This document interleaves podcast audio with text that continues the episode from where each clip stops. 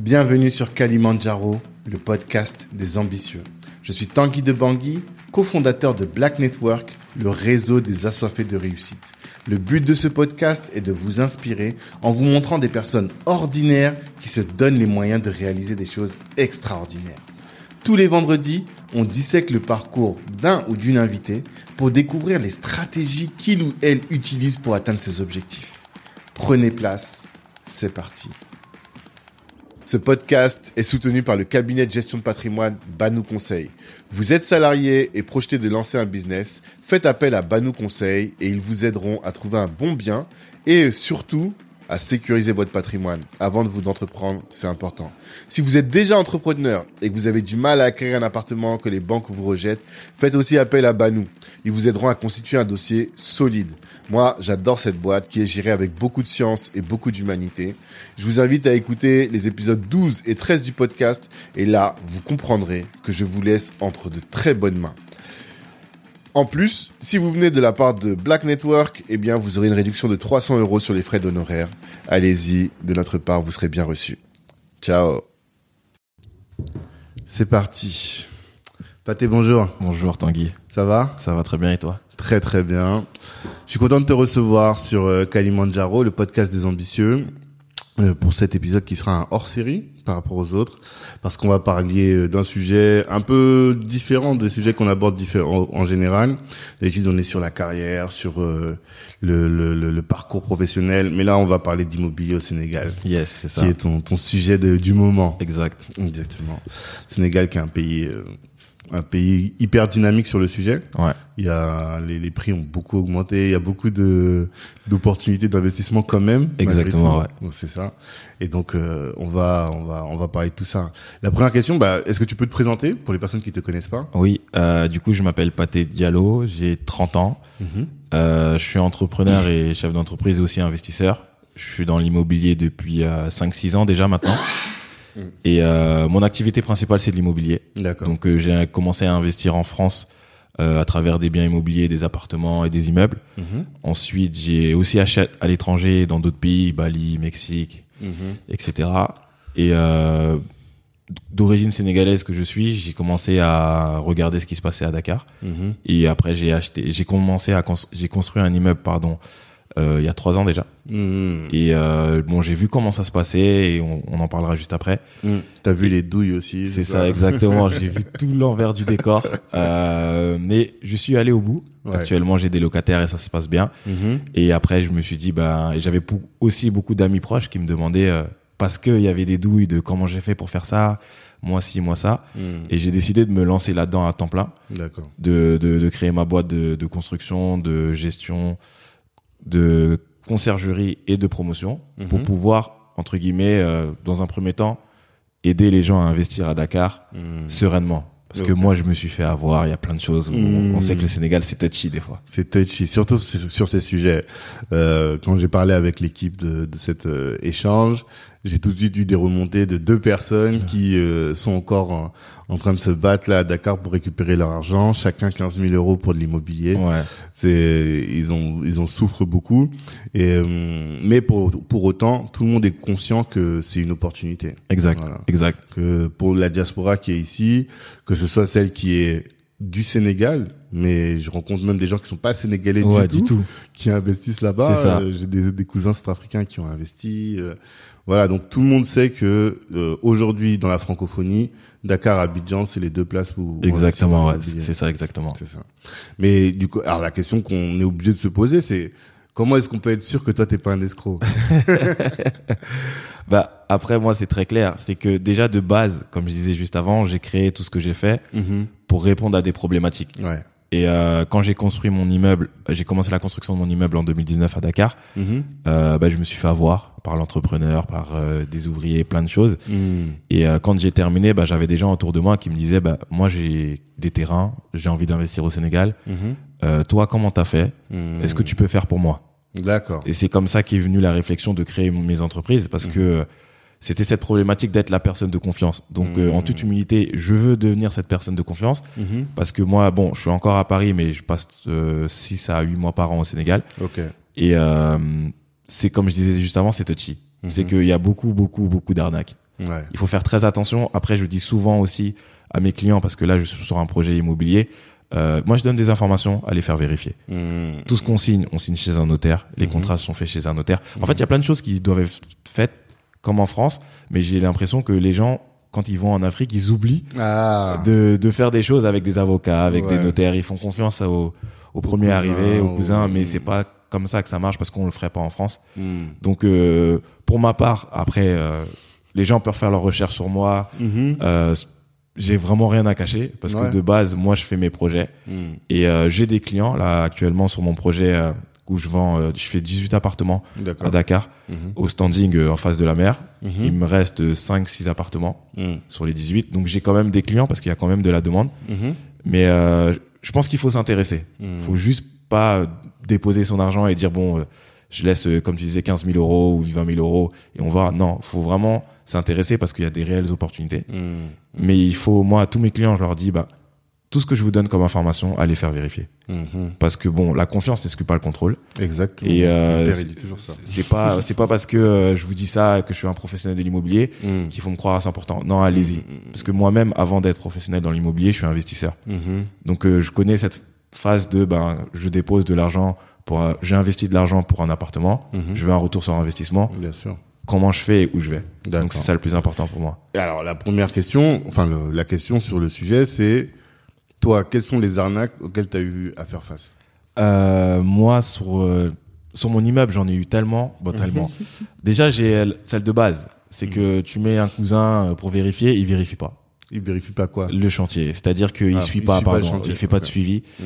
Euh, tu viens euh, deux mois après, tu vois qu'il te dit que c'est au premier étage. Ben non, en fait, c'est pas au premier étage, ils sont toujours au rez-de-chaussée. Ah. Tu vois, c'est vraiment des stéréotypes, mais c'est vrai. Mhm. Euh, on a l'entrepreneur à qui on donne de l'argent tous les mois et à qui il doit faire un certain nombre de choses qui te dit qu'il les a faites quand tu arrives sur place. Il a, toujours quelque chose à dire parce qu'il les a pas faites Mhm. et ça n'avance pas. Et en fait, c'est c'est beaucoup ça. Et euh, bah celle de base, tu achètes. euh, je l'ai pas fait parce que moi le terrain que j'avais c'était un terrain familial. Ah. Euh, mais j'ai eu des proches aussi. C'est euh, ils achètent un terrain, ils ont pas les papiers, Mhm. ils vont pas chez le notaire. Mhm. Il y a eu ça.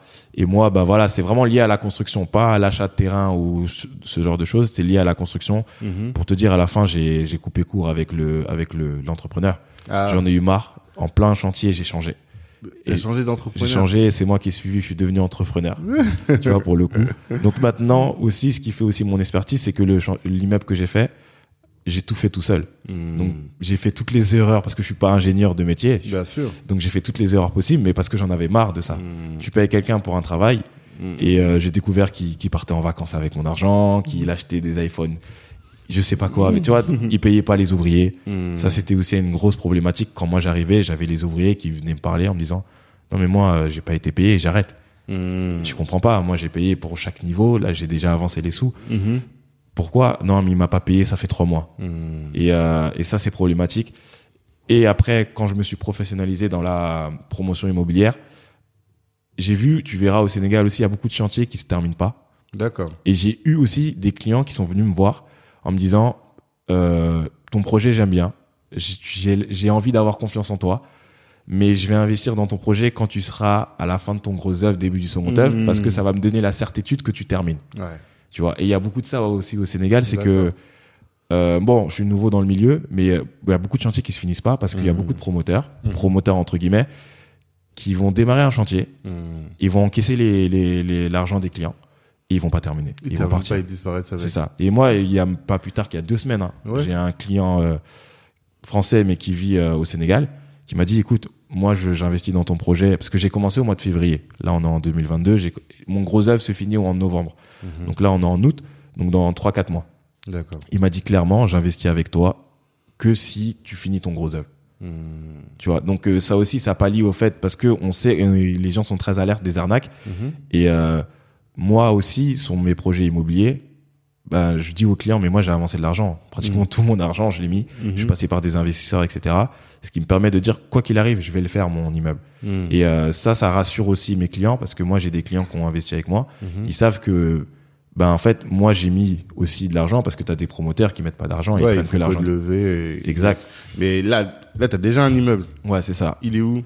Il est à Dakar, à Sacré-Cœur 3. Dakar, à Dakar même. Dakar même. Ok.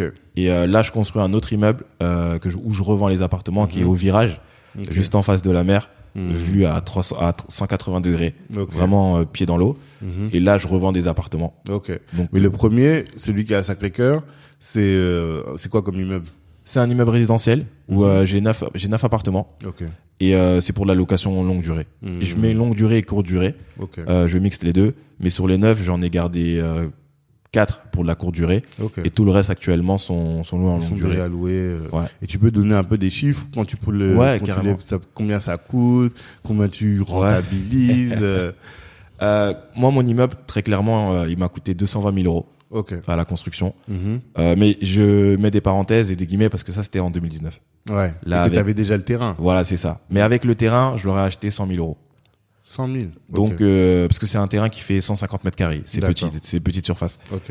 Euh, là, actuellement, après euh, Covid, après la guerre, c'est plus les mêmes prix Mhm. automatiquement. Mais moi, mon projet, il m'a coûté 220 000 euros à la construction. Euh, tous les mois, je suis en- entre 4 000 et 6 000 euros de loyer. Donc en rendement, on est à plus de 30. Mhm. tu vois. Donc en l'espace de 3 ans, 3 ans et demi, j'aurais j'aurais récupéré euh, mon investissement. D'accord. Donc euh, donc c'est un peu ça l'idée. Mhm. Et euh, sur le projet aussi que je suis en train de faire actuellement, aussi c'est un projet qui me coûterait euh, dans les alentours de 1,5 million. Ok. Et euh, Quoi, parce que meilleur standing, plus C'est ça, grand, exact. plus. Ok. plus de surface, le terrain fait euh, 700 mètres carrés. Euh, salle de sport, piscine. Mhm. Euh, et là c'est pour de la location courte durée parce que je suis vraiment en face de la mer. Mhm. Et euh, vu que les standings sont plus élevés, les matériaux sont plus élevés. Parce que le rendement est plus élevé. Ok. Tu vois, moi c'est aussi ça. euh, mon, je pense que ma force, je suis investisseur. Donc euh, moi mes prix ils sont pas très élevés, je suis encore moins cher que le prix du marché actuel, D'accord. mais parce que je vise des investisseurs. Et c'est bête, un investisseur s'il a acheté avec toi et que ça se passe bien, il va parler de toi et automatiquement bah il va racheter avec toi plus tard. Parce que moi je fais pas de com, je fais rien. Mhm. C'est que je travaille qu'au bouche à oreille pour l'instant. Mhm. Et donc du coup l'idée c'est que si quelqu'un euh, par exemple t'as investi avec nous euh, Ilios et que t'as un rendement de plus de 12 tous les mois, tous les ans, bah du coup tu vas parler de moi et que ça si ça se passe bien tu parles de moi Forcément. et si tu parles de moi bah du coup ça fait de la communication. Mhm. Et si j'ai d'autres projets, bah Mm. du coup tu réserveras si tu veux sur les sur les autres projets. Parce que le premier immeuble, tu l'as construit tout seul. Tout seul. Ouais. D'accord. T'as posé 220 000. Ouais non, j'ai tout seul. J'ai euh, je suis avec mes frères et sœurs. ok. On est on est quatre. Mais t'as pas fait appel public en tout Non cas, non non, je je me suis débrouillé comme je Mhm. pouvais. Mhm. Après voilà, j'avais quand même une assise financière parce que j'ai quand même des biens ici en France Mhm. et notamment aussi une boîte de nuit. Ouais. Donc euh, après euh, moi je suis un débrouillard. J'ai- Je me suis débrouillé pour avoir euh, pour avoir tout ça Ok. et euh, Parce que tu l'as construit en combien de temps? T'as fini la construction en 2019 Non, j'ai commencé en 2019, j'ai fini fin de l'année dernière, donc fin 2021. 21. Ok. À cause du Covid aussi, parce qu'il y avait le Covid, Mhm. mais aussi parce que bah, il y avait des mois, j'avais pas de sous. Ouais. Très clairement, j'avais pas d'argent. Donc Et ça quand t'as, avance pas. voilà, quand t'as pas d'argent, ton chantier il est à l'arrêt complet. Donc il y avait des périodes, mais ça, un projet, si t'as l'argent euh, entre guillemets dès le départ, Mhm. en 12 mois, ton projet il est plié. hein. Ok. 12 entre 12 et 15 mois, ton projet il est, il est terminé. Hmm, Ok. Et euh, qu'est-ce qui t'a quand tu dis que quand on demande, enfin, les gens doivent faire les vérifications quand on leur propose des informations. Quelle euh, quelle vérification un, un acheteur doit faire pour s'assurer que c'est C'est pas une arnaque, exact. Euh, très bonne question. Notaire. Déjà, le promoteur, faut savoir qui il est. Mhm. Donc, s'il a vraiment une, entreprise de promotion, c'est bête, hein, mais il faut Mhm. vérifier. d'accord. Euh, faut vérifier euh, s'il est propriétaire du, du, pro- du terrain ou s'il a un contrat avec le propriétaire. ok. Parce qu'il y a deux choses. Parce qu'au Sénégal, vu que ça explose l'immobilier, les propriétaires sont très alertes de la valeur de leur terrain. Hmm, Donc très souvent, on fait des partenariats. Ça a été mon cas. Le propriétaire, il m'a dit, OK, moi, je ne vends pas mon terrain. Je te... Mais pendant toute la durée, on a signé un contrat chez le notaire. Pendant toute la durée de la construction, j'ai les pleins pouvoirs. hmm. Mais en contrepartie, je lui donne des appartements sur la construction. Ok. Tu vois. D'accord. Donc euh, ça, ça a vérifié s'il a le contrat avec le, le propriétaire, s'il a un Mhm. titre foncier ou un bail. C'est un peu l'acte ouais. qui prouve que tout Il- est en règle. Mhm. Si on, si vous avez pas ça, faut pas le faire. Mhm. Il faut vérifier aussi l'état des droits réels du, du terrain. Donc ça, en fait, c'est un document qui dit s'il y a une hypothèque, s'il y a des problèmes sur le terrain. Donc quelqu'un, Mhm. par exemple, tu vas acheter un terrain à Dakar et tu me demandes, je te dirai, ok, c'est un titre foncier ou c'est un bail? Je préférence prends un titre foncier parce que bail, c'est un peu des bails amphithéotiques où euh, c'est 90 ans, mais tu peux le transformer en titre foncier. Parce que bail, t'es pas vraiment propriétaire. Bien sûr. Donc, euh, tu, mais tu peux le transformer en titre foncier et je te demanderai de vérifier le titre foncier et aussi d'avoir l'état des droits réels parce que tu peux avoir un titre foncier qui est bon, mais tu peux avoir sur l'état des droits réels, tu auras marqué par exemple que bah, le propriétaire il a, il a hypothéqué son bien. Mais ça, tu l'as pas sur le titre foncier. Mais vois. si tu sais pas ça, Mm. bah, les gens demandent que les- le titre foncier titre et pas l'état des droits réels. Donc l'état des droits réels, il faut l'avoir moins de trois mois Mhm. et ça te dit ce qu'il y a sur le terrain. Donc s'il y a une hypothèque, s'il y a des Mm. frais, s'il y a des choses qui n'ont pas été payées. D'accord.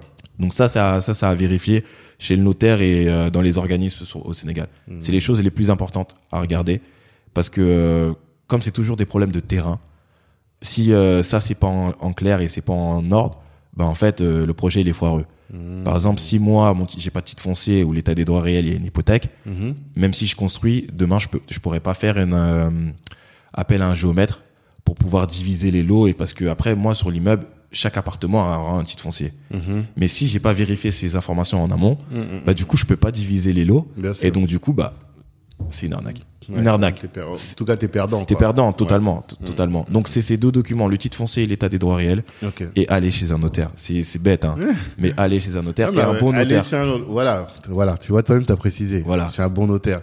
Parce que, euh, c'est hier, je crois, parce qu'on parlait de la blockchain et je pense qu'on pourra évoquer ça. Mais les gens commençaient à expliquer le type d'arnaque auquel ils ont eu à faire face, notamment à Abidjan. Et on me disait que même le notaire, c'était pas un vrai notaire. Des fois, des fois voilà, il y a des notaires, ils sont.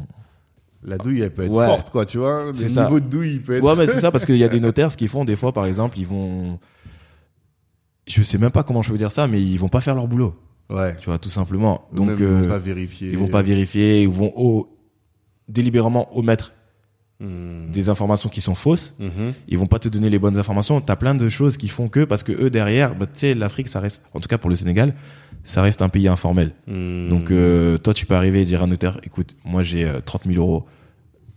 Il faut que ça, ça passe. Il faut que ça, ça passe. Fais ce que tu veux. Mhm. Ça marche encore. Tu vois. Hmm. Donc euh, moi, j'ai la chance entre guillemets de travailler avec le, deuxième plus gros notaire du Sénégal Ok. et euh, ça se passe plutôt très bien. Je dis toujours à mon notaire, euh, moi quand j'ai des clients ou quand j'ai des gens ou des amis, je lui donne le contact de mon notaire. Ils vont Mhm. discuter Hmm. et euh, faire les vérifications. Parce Mhm. qu'effectivement, tu as toujours les notaires de droite à gauche qui vont qui vont pouvoir faire ce genre de choses, mais les gros notaires ne font pas ça. C'est vraiment les, je dis petits notaires, hein, mais c'est les notaires que tu as, parce que au Sénégal, tout le monde est notaire, tu vois. C'est ça. Tout le monde est Mais notaire. c'est régi. Est-ce que, il y a- ouais, est-ce qu'il y a une, une organisation des notaires? Ah oui, c'est comme en France. C'est hein. calqué comme la France. C'est ça calqué exactement comme la France. Donc c'est vraiment régi pour te dire, euh, je voulais me lancer sur euh, un projet entre guillemets pour euh, de chaîne YouTube, mais à travers mon entreprise, Ilios. Et j'avais demandé à mon notaire, ben est-ce qu'on peut pas faire une vidéo?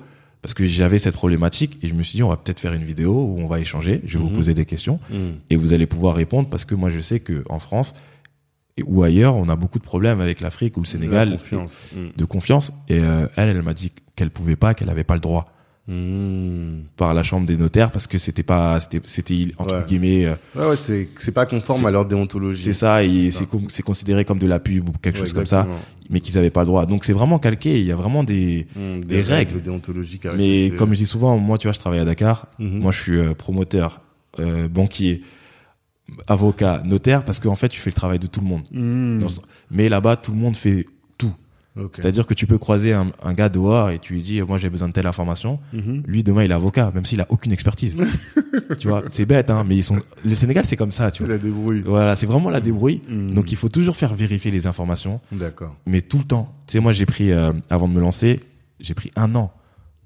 Pour vraiment comprendre le système sénégalais. Pourtant moi j'allais en vacances tout le temps. Bon aller en vacances et vivre c'est pas pareil. On est d'accord. mais euh, j'allais très souvent quand j'ai commencé mon immeuble j'allais très souvent aussi. Mhm. et avant de me lancer j'ai pris un an pour me dire ok fais pas le fou on va regarder ce qui se passe. Hmm. tu vas regarder parce que tu vois c'est bête le prix au mètre carré de ce quartier là comment tu le calcules? C'est pas comme en France. Tu dois faire ton expertise tu dois faire les tu dois regarder ce qui se passe autour. T'as pas d'information qui te dit donc tu vois Mm. je demande à un, un agent immobilier c'est quoi le prix de mètre carré de cette ville? Euh, je vais en demander je vais demander je vais poser cette question à 10 agents immobiliers pour avoir un peu un son de cloche tu vois. Il n'y a Donc- pas un endroit qui centralise les informations Non. sur ce sujet. non non non t'as pas t'as, t'as vraiment pas de, de choses comme ça et ce qui est- c'est ce qui met du temps et ce qui est problématique aussi mais c'est aussi un avantage parce que tu fais tout rapidement Mhm. mais ça prend du temps quand t'es sérieux ça prend du temps. Tu vois, et moi, j'ai vraiment mis un an pour me dire, c'est pas parce que j'ai fait mon immeuble que bon, euh, j'estime que ça va marcher. Moi, je, je suis très, je fais très attention à ce que je fais et je Mhm. prends le temps parce que voilà, c'est des gros montants, c'est des Mhm. grosses sommes et euh, c'est des gros projets, donc euh, je vais prendre le temps qu'il faut. Et donc du coup, bah, j'ai mis un an à vraiment me dire bon, ce quartier-là, c'est quel prix? Ce quartier-là, c'est quel prix? Si j'achète là, à combien je peux revendre, etc. Me faire mon expertise parce que là-bas, t'as pas d'informations. Toutes les informations qu'on te donne, fait vérifier. D'accord. Vraiment, faut faire vérifier tout ça. Mais, mais ouais, après, faut faire vérifier. C'est là, tout ce que tu dis, c'est que tu ne peux vérifier qu'en faisant jouer un peu la concurrence. En fait, ce que tu veux dire, c'est que tu peux pas aller à Dakar et investir comme ça en, de manière rapide. Non. Forcément, ça va être, il y a une- un temps de ce qu'on appelle en France les due diligence, tu vois. de- Exact, exact. Voilà. Et ça, là, ça va être une grosse partie du taf. Bah, c'est ça. Si j'ai mis un an de faire, j'ai mis un an pour une due diligence. Mhm. Et tu peux pas venir et dire, OK, je travaille avec toi. Hmm. Tu peux le faire, mais ça assujetti à des arnaques. Ouais. Faut vraiment faire tout faire vérifier. Hmm. Parce qu'en plus, on dit souvent, le, le Sénégalais, c'est l'un des meilleurs euh, négociateurs d'Afrique. Ah ouais? Ouais. Donc, parce que là-bas, euh, je sais pas si t'as déjà été, mais Non, pas encore. on pourrait te vendre père et mère, hein. Hmm. Moi, tu vois, moi, je dis toujours, je suis un très beau commercial parce que je suis sénégalais. tu vois, je peux te vendre ce que je veux. Hmm. Et là-bas, ils sont comme ça. Donc, c'est pas méchant. Tous les Sénégalais ou c'est certaines tribus puisque parce que je sais que par exemple il y a le commerçant serrère on connaît. Ouais, oui, si. Le- toi t'es- tu dois être Peul. Moi, je suis Peul. Voilà. Il y a le Peul aussi, tu vois. Il y a Exactement ça. qui est commerçant également. ça. Mais euh, de manière générale, je dirais tout, mais sont les ethnies, sont Mm. les tribus, effectivement, t'as Des spécialités. as quoi. des capacités plus que d'autres. Mais ouais, il faut tout faire vérifier. Mm. C'est parce que moi, je le vois, hein, et j'ai des clients aussi qui sont en France. Mhm. Des fois, ils agissent comme si parce qu'ils se disent que c'est l'Afrique, on n'a pas le temps, c'est pas grave. Mm. Mais je dis, mais tu ferais la même chose en France? Non, Non. bah pourquoi tu le fais au Sénégal? Non, c'est ça. Et après, tu diras qu'on t'a volé. Mais non, on Mm. fait vérifier. Et euh, les gens se disent ah oui c'est vrai et après là du coup ça les intéresse un peu plus et c'est aussi une problématique qu'on a ici parce qu'on se dit l'Afrique ben c'est l'Afrique non ça reste un pays Ouais.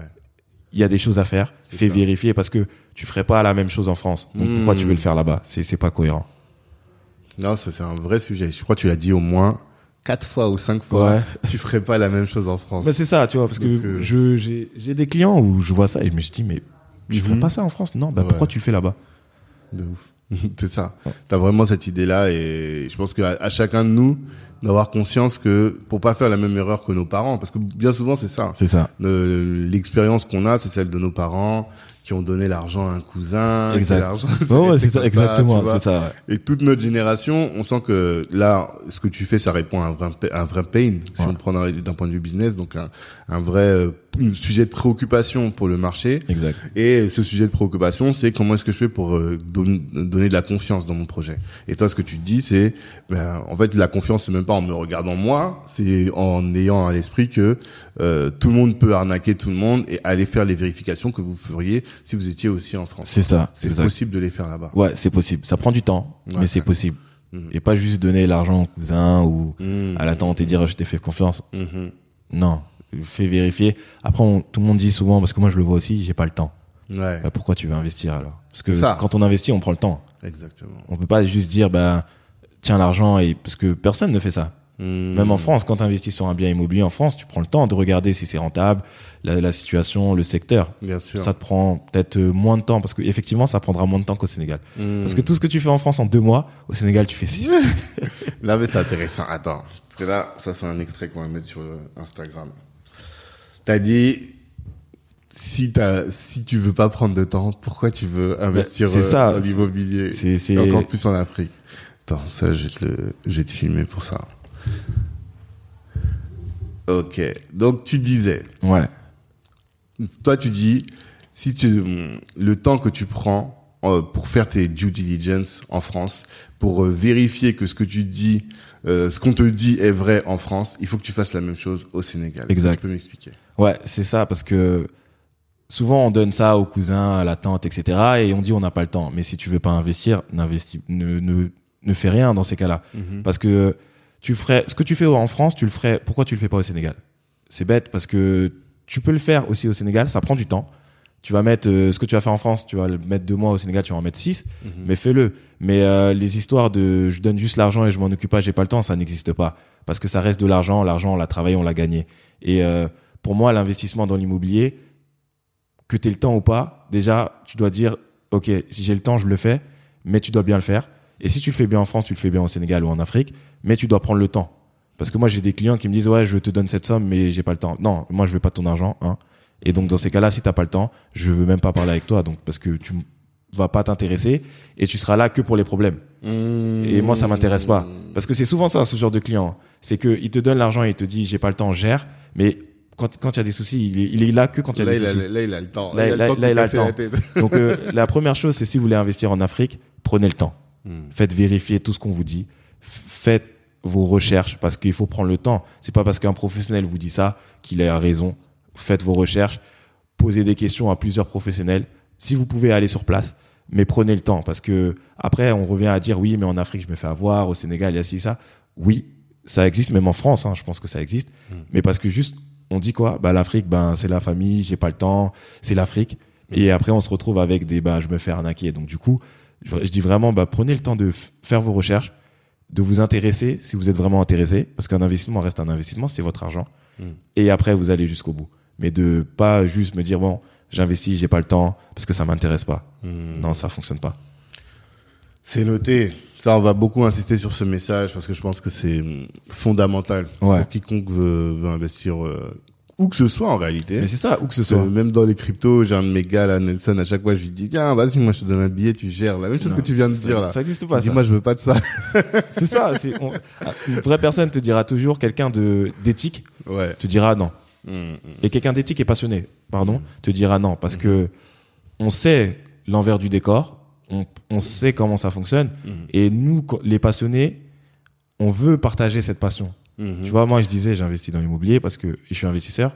Moi ma cible première, c'est des investisseurs. hein. Ouais. Mais qu'est-ce qui te passionne? Parce que t'as t'as dit, t'as investi en France, t'as investi au Mexique. Ouais, au Mexique. Quel autre pays? À Bali, Bali. Donc euh, en Asie, t'as fait Amérique du Sud, Asie. c'est ça. Et Afrique, qu'est-ce qui te fait que c'est qu'est-ce que tu trouves si sexy dans l'investissement dans l'immobilier quoi? C'est euh, c'est le process. C'est tout. En fait, moi je suis passionné par le process dans tout ce que je fais. D'accord. Et euh, ce qui me passionne, c'est euh, en fait de partir de zéro. Mhm. Et euh, moi, j'ai un, j'ai toujours un credo. où Je me dis, bah pour- pourquoi pas? D'accord. Moi, dans la vie, je me suis toujours dit pourquoi pas? Mhm. Et euh, donc du coup, pour moi, entre guillemets, tout est possible. Ok. Et je me dis, euh, si je peux partager cette vision, parce que l'histoire aussi que j'ai, c'est que moi, bon, je viens j'ai grandi dans la cité, à Sevran, avec Mhm. une mère célibataire, avec des frères et sœurs. On avait ce qu'il fallait, mais c'était pas, Mhm. c'était pas, c'était pas ouf non plus, même si on partait tous tous les deux ans en vacances. Tu vois, ma mère m'a dit ça il y a pas longtemps, j'étais choqué. Mhm. Et j'ai vu l'envers du décor parce que j'ai vu comment elle s'est sacrifiée. Ouais. Et, euh, et je me suis toujours dit, ben, le monde est tellement grand qu'il faut, moi, je veux de la liberté. La liberté coûte un prix, automatiquement. Et euh, pour moi, l'immobilier, c'est juste un véhicule. Et ce qui me passionne, c'est de partir de zéro. C'est de dire, ben, tu sais, c'est- tu sais, quand je dis aux gens, ben, j'ai investi en Asie, au Mexique, euh, à Dakar, en France, tu sais, ils me regardent avec des gros yeux. Et ils, ils me disent, ah ouais, mais tout ça, ben, pour moi, j'ai pas fait grand chose. Et que t'as que 30 ans. J'ai C'est- 30 ans aussi. C'est ça aussi, Ouais, c'est ça. C'est pas comme si t'avais 60 ans. Yes, limite, exact. euh, parce que l'immobilier, à la différence d'autres business, c'est quand même un, un business de long terme. Exact. Donc, c'est pour ça qu'on tu nous dis tout ça, on se dit, mais comment? Ouais, mais aussi, mais après, c'est des maths. Pour donner un exemple, en France, euh, j'avais, j'ai acheté euh, quatre immeubles qui fait un total de 19 appartements. Mhm. Euh, j'avais acheté un appartement, donc 20. Euh, tout est pour tout, je gagnais à peu près, quand j'avais démarré, je gagnais 2500 euros. En, en En rente, ouais. D'accord. Après, tout, après toutes les En charges. cash flow, Ouais, quoi. en cash flow. Ok. 2500 euros.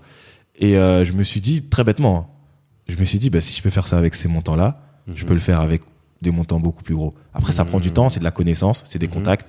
Et, euh, et je me dis, bah, pourquoi j'ai déjà une question qu'on me pose souvent, pourquoi t'as acheté en Asie, au Mexique? Mhm. Très bêtement, hein, c'est parce que je trouve ça fun. C'est sûr que c'est fun. C'est rentable. mon- voilà.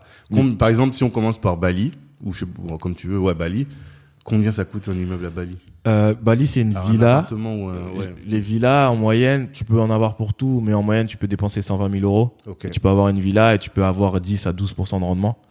Ok. C'est quand même pas mal Par an? Par an. Ok. Et euh, j'avais acheté, ouais, donc moi j'ai acheté une villa. On est, on, j'y suis avec des associés, mais c'est une villa de six chambres. euh, qui nous coûte à peu près euh, 380 000 euros ou 360 000 euros Mhm. Et euh, qui va qui vaut le double parce qu'elle a été livrée bien bientôt là, elle va valoir le Ah, double. c'est encore en cours. ouais. Ah, C'est- ok. parce qu'il y a le Covid là-bas, c'était très compliqué avec le Ouais, Covid. euh, C'était très très chaud. Il y a des gens qui devaient partir. Ouais, été c'était c'était très fermé. compliqué. Mhm. Mais là, c'est on a ils sont en train de mettre l'immeuble. Après, je m'en occupe pas du tout, tu vois. Tu vois, D'accord. je suis Là, t'es vraiment investisseur. Ouais. Euh, mais je me dis que c'est fun. T'es avec des potes, tu veux aller à Bali ou avec ta femme, tu vas en vacances chez toi. Ouais, Et quand t'es pas là, tu mets en location. c'est ça. Après, c'est beaucoup de travail derrière, c'est beaucoup de sac- sacrifices parce qu'il faut chercher l'argent. Mhm. Mais euh, c'est commencé comme ça. Et euh, au Mexique, j'ai acheté un studio dans une résidence à 100 à 100 000 dollars Comment t'as atterri au Mexique? Euh, avec des potes, pareil. Mhm. Je me rappelle, c'était le c'était le Covid. Ouais. J'avais un pote qui était là-bas. Il disait ah c'est plutôt pas mal et tout, etc. Venez. Mhm. Et je me rappellerai toujours. Et c'est là que je me suis dit Dieu merci, j'aime ce que je fais parce que je pouvais me permettre de faire ça. Mhm. La, la deuxième vague de Covid, quand Macron a dit qu'il fallait, euh, c'était fini là. Il y avait un jour, le jour où il était en train de, en train de parler à la télé, Mhm. j'ai pris mon billet d'avion et euh, j'ai fait mes valises. Je suis parti le lendemain. Et le lendemain, ils fermaient les aéroports. Quand je suis parti, l'aéroport était vide. Ah. Et je suis parti. Et euh, du coup, on m'a présenté un promoteur. Parce que voilà, quand tu voyages, tu présentes des gens. Et quand tu es dans un milieu, tu sais, on dit toujours, tu es la moyenne des cinq personnes que tu fréquentes le Ouais. plus. Donc tu rencontres des gens qui te ressemblent. Donc j'ai rencontré un promoteur. Là-bas, un très gros promoteur, un français en plus, Mhm. et euh, qui fait- venait de finir sa résidence de 100 appartements. Mhm. Et euh, j'avais passé un mois et demi. Déjà, bon, ça m'avait coûté quand même cher parce que c'était à peu près. J'avais loué un studio, pareil, je payais 100 euros la nuit, tu vois. La nuit. La nuit, tu vois. Mais c'est résidence, euh, salle de sport, piscine, Mmh. au standing, tu vois. D'accord. Et euh, tous les jours, je voyais des, euh, des gens qui passaient Mhm. pour acheter des apparts. Mais vraiment Mmh. tous les jours. Mhm. Et des apparts à 100 000 dollars, 200 000 dollars, 300 000, 500 000 dollars. D'accord. Et euh, je me suis dit, mais je, je, vois- je demande à, à mon pote, je dis, mais attends. Et mon pote, il me dit, ouais, moi j'ai acheté. Mhm. Je dis, ok. Et euh, je regarde, je vois, je passe, je, je rencontre des gens. Et je rencontre beaucoup d'Américains qui me disent, ouais, nous on aime ici parce qu'on on est à côté. C'est un peu leur Ibiza et leur Mykonos, D'accord. Tulum, tu vois. Ouais. Et euh, je rencontre des, et donc on parle, on parle, on parle. Et euh, à la fin, pour l'anecdote, je crois la veille de mon départ, Mhm. je dis, à, je dis à la- au promoteur, écoute, moi je te prends un appartement. Mhm. Et il me dit, ok, ben, après on avait pas mal sympathisé, etc. Donc après, il m'a dit, moi là, je, peux- je suis sur un projet euh, qui devrait être livré, il a été livré en avril de cette année. Et là où, quand je te parle, on était en 2020, ou- ouais, fin 2020. Mhm. Donc il m'a dit, écoute, je te laisse un an euh, pour payer, mais c'est un peu ce qui se passe avec un promoteur. Ouais, alors c'est ça. Après, on va parler de cet aspect, Ouais. effectivement. Et après, euh, il m'a dit, bah écoute, euh, tu, y a pas de problème. Donc il m'a, il m'a vendu un studio que Mhm. j'ai acheté 100 000 dollars. Mhm. Et je me suis dit, ben, si je vais avec madame ou si j'ai avec des potes, je leur loue, j'y vais moi. Et après, c'est un Airbnb? Et après, c'est un Airbnb. Ok. Parce que t'as énormément, moi, c'est ce qui m'avait choqué, c'est que t'as énormément d'Américains déjà. Mhm. Et de, de, de, de Mexicains qui viennent à Toulouse. Ok. Et de Colombiens. Vraiment tout là. C'est à Touloum, le, nom Ouais, de la ville c'est Touloum. euh. Ouais, c'est vraiment, c'est vraiment Toulouse. Et, euh, je suis pas là, bah, c'est en location. Mhm. Au moins, je perds pas d'argent, entre guillemets. Ouais. Parce que moi, c'est ça aussi. C'est que j'ai du mal à dépenser pour un truc où je gagne pas d'argent. Tu vois, c'est, c'est, pas encore assez riche pour ça. ouais, peut-être, mais je me dis, tu sais, je me dis, tu vois, là, je dois acheter 100 une 000 voiture. C'est un billet, ouais. C'est un billet, mais je dois Mm. acheter une voiture. Mhm. Ça fait cinq ans que j'ai pas de voiture. Mhm. Je suis sur Paris. Et euh, là, je dois acheter une voiture. J'ai du mal parce que je- quand je suis, je suis trois quarts du temps à Dakar Ouais. et je me dis, bah, pourquoi j'achèterais la voiture Ça rien. Mais j'ai juste, j'en ai juste marre d'être en transport ou d'être en Uber, Mhm. tu vois. Mhm. Et, euh, et donc, ouais, voilà, après, ce qui s'est passé, c'est que j'ai acheté là-bas parce que je me suis dit, ben, il y avait de la demande. Et moi, si j'y vais, je compte passer, euh, je me dis que l'hiver, c'est sympa. Au lieu d'être en France, tu pars là-bas. Ouais. Et euh, quand je suis pas là, je mets en location. Point barre. Je vais... Et après, effectivement, c'est de l'argent. Voilà, parce que tu as dit 100 000 dollars. Comment tu finances Vu que t'es pas local, donc tu peux pas avoir accès à la banque? Non, Comment est-ce que tu fais pour financer? Dis, moi, tous les mois ou tous les deux mois, à telle période, je veux tant. c'est ça, exact. Euh, lui, il m'a- ce qu'il m'a dit, c'est que il m'a laissé un an pour payer. Après, j'ai mis un acompte de euh, 25 000 dollars à l'époque. Et après, il m'a laissé un an pour payer. Mais généralement, tous les 3-4 mois, je faisais un virement de 10, 15, 20 000 dollars. D'accord. C'était ça. C'était ça le deal. Mais à la fin de la livraison, fallait que j'ai payé, fallait que tout soit payé. Pardon. Mhm. Mais c'est pareil, tu vois. Par exemple, moi, je vends des appartements. On appelle ça de la VFA, Ouais. vente état Ouais, de futur d'achèvement. ouais. Euh, les gens oublient, mais c'est tu peux faire une bonne affaire si tu achètes avec un promoteur tôt. Mhm. Parce que généralement, promo- le promoteur au début, il a mis ses fonds ou pas, Mhm. et euh, lui En va, tout cas, il veut du cash tout de suite. voilà, donc il va Ouais. pas vendre cher. Ouais, ouais, ouais. Et après, plus la construction va avancer, plus il va se rapprocher du prix du marché, Mhm. voire un peu plus selon le standing. Ouais. Donc, tu vois, moi, je me suis dit, Mon appartement que j'ai acheté à Toulouse, je l'ai acheté 100 000 dollars. Aujourd'hui, il en vaut 140. Tu vois. Et donc, du coup, les gens Et sans crédit. Parce que c'est ça aussi Sans le truc. crédit. Parce Sans que si tu prends un crédit, même s'il vaut 140, tu sais que tu vas rembourser. T'as- t'as le des intérêts, exact. Voilà. Alors que là, si tu as acheté 100 balles, enfin 100, 100 000, et qui vaut 140, bah tu sais que net, t'as 40 000 dans ta poche. C'est ça, sans, exact, ouais. Sans perdre, quoi. Exact. Mm. Et euh, du coup, moi, là, tu vois, j'ai les clients à qui je vends des appartements. Mhm. Bah, ils ont, moi, je livre à la fin d'année 2023. Ok. Ils ont euh, deux ans pour euh, pour payer. Mm. Et donc, du coup, ça allège aussi. Après, il y a aussi le problème de liquidité. Mhm. Où là, on pourra peut-être en parler après. Où là, j'ai créé euh, une plateforme de crowdfunding pour Mhm. pallier à ça, parce que bon, t'as l'investissement immobilier par appartement, Mhm. mais t'as d'autres aspects où tu peux investir dans l'immobilier et gagner de l'argent. Ouais, on va en parler. Tu Mais, euh, 500 euros par C'est tête. c'est ça. Mm. Mais euh, effectivement, ça te laisse le temps. Donc après, je pense que si tu es bien dans tes finances et que tu as une vision long terme et que tu arrives à avoir cet argent, parce que Mhm. voilà. Après, voilà, pour euh, aussi la petite histoire, moi, quand j'ai acheté à Toulouse, Mhm. j'avais que 30 000 dollars. Ah oui, bah, c'est ça dont il faut parler. tu viens d'où? T'es un fils de Non, riche héritier non, non, non. euh, sénégalais Pas ou du tout. euh, t'es un dealer Non, ou- non, non. En fait, moi, comme je disais, c'est que moi, à la base, je, je, je suis basketteur. Ouais, J'ai joué au basket pendant de mes 16 ans à mes 22 ans. d'accord. J'ai arrêté parce que ça m'intéressait plus, entre guillemets, je gagnais pas d'argent beaucoup, même si je gagnais de l'argent. Tu Et- faisais quoi? T'as joué à quel niveau? En National 2, jusqu'au. National 2, En France en France. Dans quelle équipe Euh, j'ai joué à Tremblay, en. National 2. En 93 Non, là, euh, ouais, dans le 93, Tremblay en ouais. France, en France, ouais. France. Mm. J'ai joué euh, dans, à Ludre, c'est juste à côté de Nancy. Ok, Et j'ai joué à Nevers, mais pas Nevers, c'était une ville qui s'appelait Marzy, c'est juste à côté de Nevers. ok. Oh, ça exact. Mm. J'ai joué dans ces villes-là, donc euh, moi j'étais étudiant. Mhm. Donc généralement le deal c'est qu'ils me prenaient un appartement, Mhm. moi je venais, je jouais, ils me payaient euh, ce qu'ils pouvaient me payer, Mhm. et moi je faisais mes études. Donc après j'ai fait mon BTS. D'ailleurs je suis même pas parti aller euh, au BTS parce que ça m'a saoulé. Ah ouais? Tu vois, je te jure, j'ai fait tout. En fait j'étais en alternance. Donc le club m'a trouvé l'appartement, le travail, l'école, Mhm, Souvent c'est ça. et euh, à la fin euh, ça me saoulait donc j'ai Tu arrêté. faisais quoi comme boulot à côté? Je travaillais chez Decathlon. D'accord. Je travaillais chez En Decathlon. J'ai- commercial quoi. Ouais, j'ai Mhm. détesté. Mhm. Je te dirais, vraiment. C'est là que j'ai dit les salariats, c'est pas pour moi. Ah ouais C'était horrible. Franchement, désolé pour les gens qui travaillent chez Decathlon. Je, tout, on- tout le monde travaille, il n'y a pas de sous-métier. Mais pour Mhm. moi, j'ai détesté parce que moi, je peux pas me lever tous les jours et faire la même chose. C'est Ah. inacceptable pour moi. J'ai l'impression de gâcher mon potentiel et c'est ce, ce qui a démarré le fait que je me suis dit, euh, bah, moi, je vais faire de l'entrepreneuriat parce que avoir Mhm. un patron, faire tout le temps la même chose, c'est pas le cas. C'est pas pour moi, pardon. Donc après, j'ai, euh, j'ai fait mon BTS, je suis pas allé. J'ai fait une licence de droit aussi, euh, une moitié de licence de droit à-. Nancy, parce Ok. qu'il m'avait trouvé euh, une école. Mhm. Après, j'ai fait, euh, j'ai travaillé chez euh, Enterprise, location de voiture, Ouais. Mhm. et Avis. D'accord. Et c'est chez Enterprise. D'ailleurs, si mon responsable de l'époque, je lui avais dit, il était sénégalais, Mhm. et quand on a été, quand on a fait l'entretien, j'ai été très honnête parce que c'était bien passé. Je lui ai dit, écoute, moi, je suis en train de faire des choses dans l'immobilier. J'avais rien fait, hein. Mhm. mais moi, dans un an et demi, deux ans, je suis plus là. Mhm. Il m'a dit, ok, j'apprécie ta franchise, je te prends pour ça. Mhm. Et let's go. Euh, un an après, j'ai arrêté. Je suis parti chez Avis parce qu'il m'avait débauché. Mhm. Parce que j'ai gagné plus d'argent. J'étais vraiment opportuniste. Le bureau était à côté en Et plus. Tu Tu faisais quoi? T'étais commercial? Ouais, j'étais euh, à Gare du Nord. Ok. J'étais, euh, si t'avais besoin d'une voiture, tu venais voir. J'étais au, au guichet, quoi. Ouais. J'étais au comptoir. Mhm. J'ai fait ça. Et pendant tout ce process de salariat, de location de voiture, j'ai commencé à acheter de l'immobilier.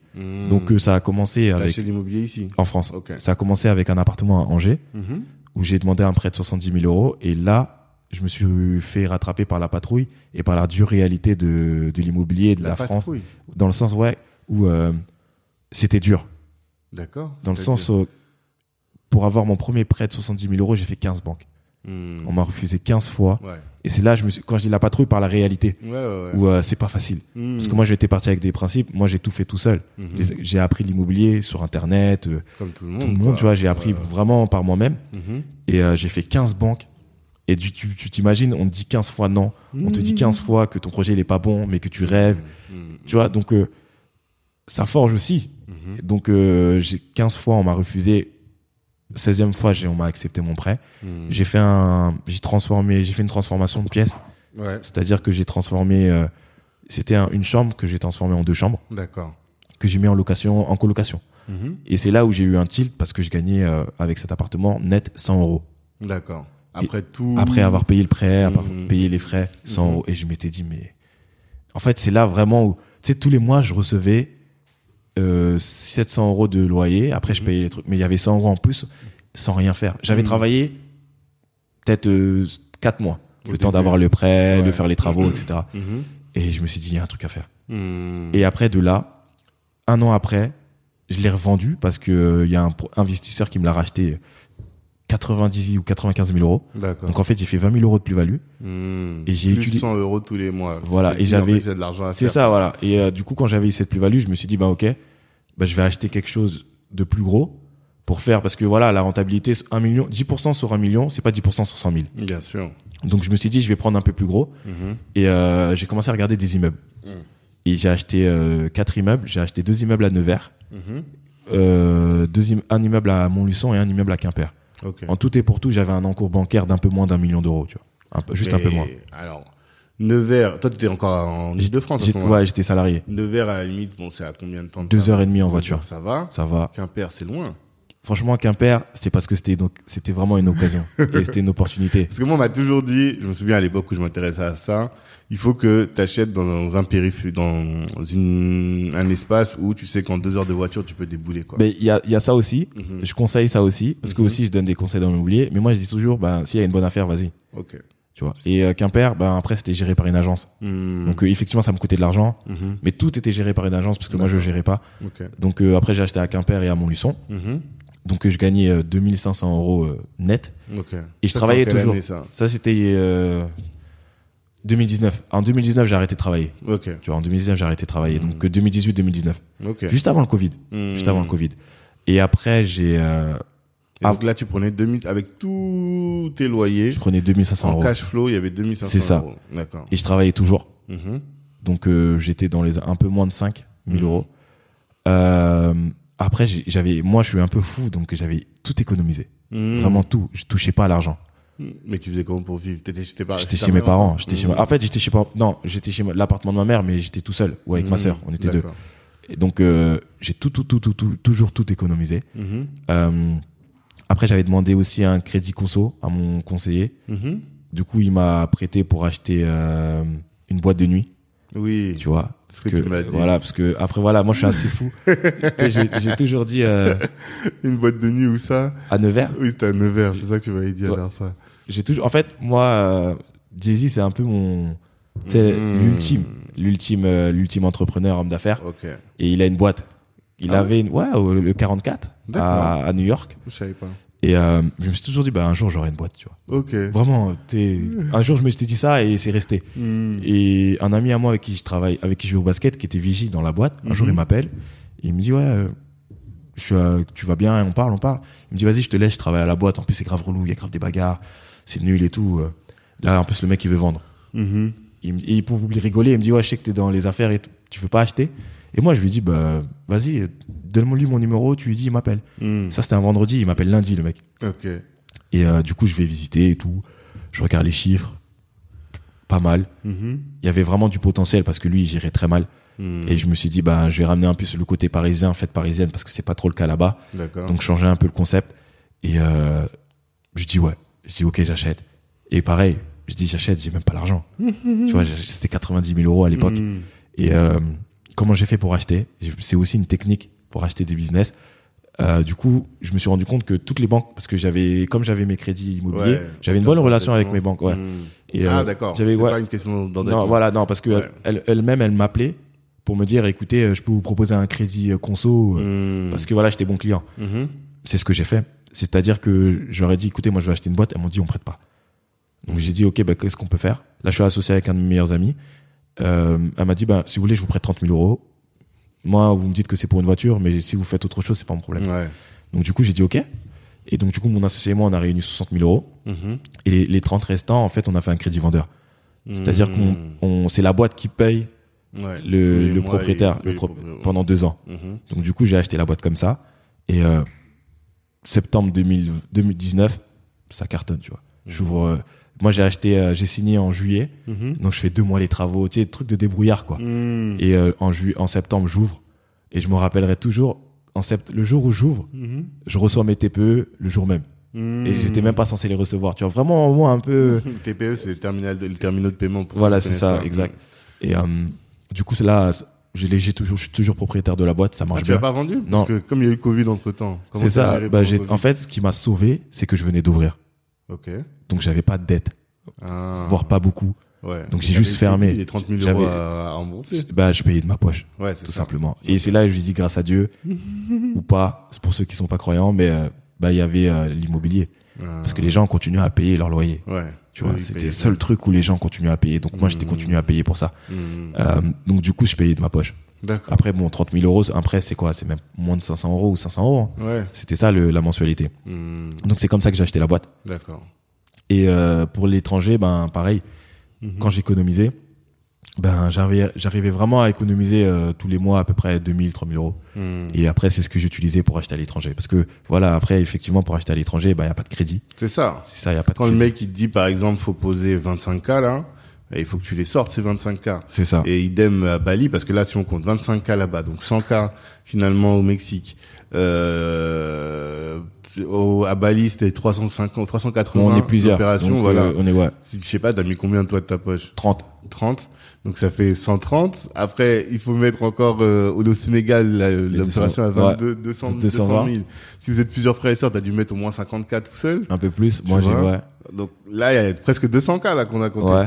Et tout ça là, c'est quoi? C'est le l'immobilier que t'as fait ici qui t'a permis de financer tout ça? C'est ça. Et c'est surtout que après, c'est comme je dis souvent, faites des maths. L'immobilier, c'est des maths. Hmm. Et tu vois, les gens ne prennent pas de temps pour faire leur compte, ne prennent pas le temps pour faire des, pour calculer. Hmm. Moi, je calculais vraiment tout. D'accord. Et euh, pour la boîte de nuit aussi, euh, Touloum, Oui, j'ai acheté grâce- la boîte de nuit. ouais. Touloum, j'ai acheté grâce à la boîte de nuit. C'est-à-dire. C'est-à-dire que moi, j'avais investi, Mhm, j'avais mis un apport de 30 000 euros. mhm, Donc, euh, et déjà, j'avais un- j'avais 30 000 euros de côté. mhm, Donc, j'ai investi, j'ai fait l'apport avec euh, les Touloum. Et euh, en fait, c'est la boîte de nuit. J'ai fait un montage avec mon comptable qui a fait que c'est la boîte de nuit qui finance mon bien à Touloum. Pardon, excuse-moi. D'accord. C'est-à-dire que à chaque fois qu'elle fait du cash, toi tu fais des factures pour faire sortir l'argent de la boîte. Aussi. Et après, Mhm. c'est surtout ma boîte me devait de l'argent. Mhm. Tu vois, j'étais euh, créancier. Donc Ah. du coup, j'ai récupéré aussi Oui, de l'argent parce que j'avais les 30 000 euros que j'avais investis que Ouais, je devais ouais, récupérer. Mhm. Et après, il y a, je suis aussi associé. Mais euh, il y a ça aussi. Et après, le Sénégal, comment j'ai investi, j'ai des frères et sœurs. Et aussi, bah, j'avais euh, bah, une autre banque qui m'avait dit, bah, je peux te prêter aussi 30 000 euros. Et pareil. Et Crédit après, à conso aussi pour le crédit, Sénégal. ouais, crédit conso, moi je le conseille, mais c'est un peu informel. moi, moi, j'ai fait deux crédits conso pour investir euh, pour mon immeuble. Ouais. Tu vois, donc j'ai réussi à sortir 60 000 euros. Non, c'est clair. Moi, je l'ai fait aussi pour euh, investir dans des boîtes. J'ai fait des investissements sur du crédit conso. C'est ça, moi, faut trouver le moyen, j'y- vais. Mhm. Donc j'ai investi 60 000 euros comme ça, à Mhm. travers les, les crédits conso. Ok. Parce que on dit consommation, mais moi, malgré ce que j'ai fait, je vis avec rien. Tu vois, bon, après, je suis pas à plaindre, mais euh, ouais, t'es pas quelqu'un de dépensier. ouais, non, euh, non, non, tu vois, je suis Mhm. pas, je préfère dépenser dans des choses qui, qui vont, j'ai un vrai objectif. Donc, du Mhm. coup, je me dis que, ben, où je vais aller me permettra, si je dépense d'une certaine manière, je pourrais pas aller où je veux aller. Mhm. Donc, euh, donc, il y a ça aussi. Mhm. Et euh, c'est ce que j'ai fait. Voilà, j'ai fait des crédits conso. Et après, euh, ben, tu sais, euh, je l'ai fait aussi, mais je prêtais de l'argent à des gens. Mhm. Donc du coup, avec intérêt, donc tu récupères, tu prêtes à un tel, tu récupères, tu fais ça. Ben après, tu amasses une certaine somme. Et euh, et après, c'est, je pense que une fois que j'ai fait ça, et là, tout, je vais tout livrer, tout va être livré euh, bientôt. Mhm. Et après, je me suis concentré sur le Sénégal. Parce que le- parce que c'est vrai que là, on a donné beaucoup d'informations. Le hum, Bali, c'est en cours de li c'est livraison. C'est livré. Là, on a les meubles à la fin du mois. Les meubles? Ouais, Ok, c'est-à-dire, d'accord. on Donc les, là, ça va commencer à tourner tu vas voir un peu ce que ça va générer. Mais idéalement, comme là aussi, t'as pas fait de crédit. Enfin, si t'as fait un crédit conso ici, que t'as pas encore totalement remboursé, j'imagine. Ouais. D'accord. Et euh, mais l'argent qui va arriver là-bas, c'est beaucoup de cash flow, quoi. Ça Ouais. va être beaucoup de cash flow. C'est ça. Et donc ça aussi, ça va te permettre de, de gérer tes, tes affaires. Ensuite, t'as Tulum au, au Mexique qui a été livré déjà. Ouais, c'est ça. Lui, il a déjà été livré et qui commence déjà à ram- ramener de l'argent ou? Ouais, j'ai pas regardé. Je t'avouerai, j'ai pas regardé parce que je m'en occupe pas. Mais euh, normalement, oui, parce qu'on a les, on a eu les meubles la semaine dernière, tu vois. Mhm. La semaine, parce que c'était livré euh, en avril-mai. Hmm, Mais ça a mis du temps pour les meubles parce qu'il y a eu un problème. Donc là, en juillet, normalement, il faudrait que je demande parce que mon ami est, est en France Hmm, où, où, où, où ça en est. Mais euh, je pense que d'ici un mois, oui, il y aura. Ça aura- commence. Ça recommence. Et euh, ouais, parce que même tout ça, le- l'ameublement, comment tu gères? C'est des meubles d'ici que vous envoyez là-bas Là, c'est euh, la personne sur place. Hmm. Ça- ça- comme moi, par exemple, à Dakar, tu vois, je, je, là, je travaille avec des sociétés d'ameublement Mhm. et des décoratrices. Mhm. Les gens qui achètent des appartements, moi, je livre sans les, sans les, sans les meubles. Hmm. Donc, euh, après, bon, parce que moi, je suis investisseur, donc euh, je travaille avec une autre société et je leur dis, voilà, euh, si vous voulez meubler de telle façon, ça va vous coûter tant. Si, Hmm. ça- si vous meubler de telle façon, ça va vous coûter tant. Mais moi, je me casse pas trop la tête avec Comment ça. ça, ça va vous coûter C'est-à-dire que c'est en plus au- à l'investisseur ou à la personne qui achète un appartement. Ah. C'est-à-dire que si tu achètes un appartement avec moi à Dakar, moi, je te livre sans les meubles. Donc, ton Hmm. appartement, il est sans les meubles. T'as la cuisine équipée sans l'électroménager Ok, et t'as pas les meubles. d'accord. Mais par contre, après, je te dis, voilà, l'ameublement, c'est tant. Ça va te coûter, je sais pas, 10, 15, 20 000 euros. Hmm. Et ça va être comme ça. Tu me Ouais, dis, en fait, t'as des partenaires et tu peux permettre aux gens d'avoir accès à de à des tarifs que toi tu proposes. Voilà, c'est Ils ça, peuvent et- aussi passer par leur propre concept aussi. Oui, c'est ça. Mais généralement, les gens, les meubles, ils veulent pas s'en occuper. Ah ouais? Bah, tu sais, moi, à Toulouse, je sais même pas. Il m'a dit, les meubles, ça va te coûter, c'est un studio de 40 mètres carrés. Hmm. Il m'a dit, ça va me coûter 7000 euros ou 5000 euros. Ouais. Je sais même pas quel type de lit il a mis. Ouais, c'est en fait, voilà. Et je parais un peu Détaché. détaché parce que moi, j'ai une règle, c'est la règle des 5. Si Mhm. ça n'a pas d'impact dans 5 ans, ça doit pas me prendre la tête 5 minutes. Si ça n'a pas d'impact dans 5 ans, Ça ne doit pas me prendre la tête plus de Cinq 5 minutes. minutes. Donc, t'as trouvé ça où? Je sais pas, peut-être dans un livre, mais ça m'est resté. Donc du coup, tu vois, il y a plein de trucs, il y a plein de choses, pardon, où Je calcule pas. pour moi, les meubles, c'est tant que j'ai payé mon appartement et qu'il me rapporte tant. Hmm. Le lit, qu'il soit carré, rectangle ou Hmm. c'est pas, c'est pas le plus Ouais, important. t'es vraiment l'investisseur des chiffres. Ouais, c'est ça, tu vois. Tu dis, bah, ça, ça, ça c'est dans mon Excel. Combien ça va me rapporter c'est Exact. C'est pas de créer, par exemple, une euh, signature Patterson, quoi. Non, non, non, non, non, non, je suis pas. Je, Tu veux là, pas je- un branding, tu veux pas. sur, sur mes sociétés à Dakar, oui, Ouais. Parce Et que là- pourquoi à Dakar particulièrement alors? Parce que ça me tient plus à cœur et j'ai créé from, from scratch. Ça veut dire que je suis parti de zéro. Mhm. Donc euh, oui, je veux créer un branding là-dessus. Mhm. Euh, parce que le design de mes immeubles sont pas les mêmes. Je veux vraiment Mhm. créer quelque chose.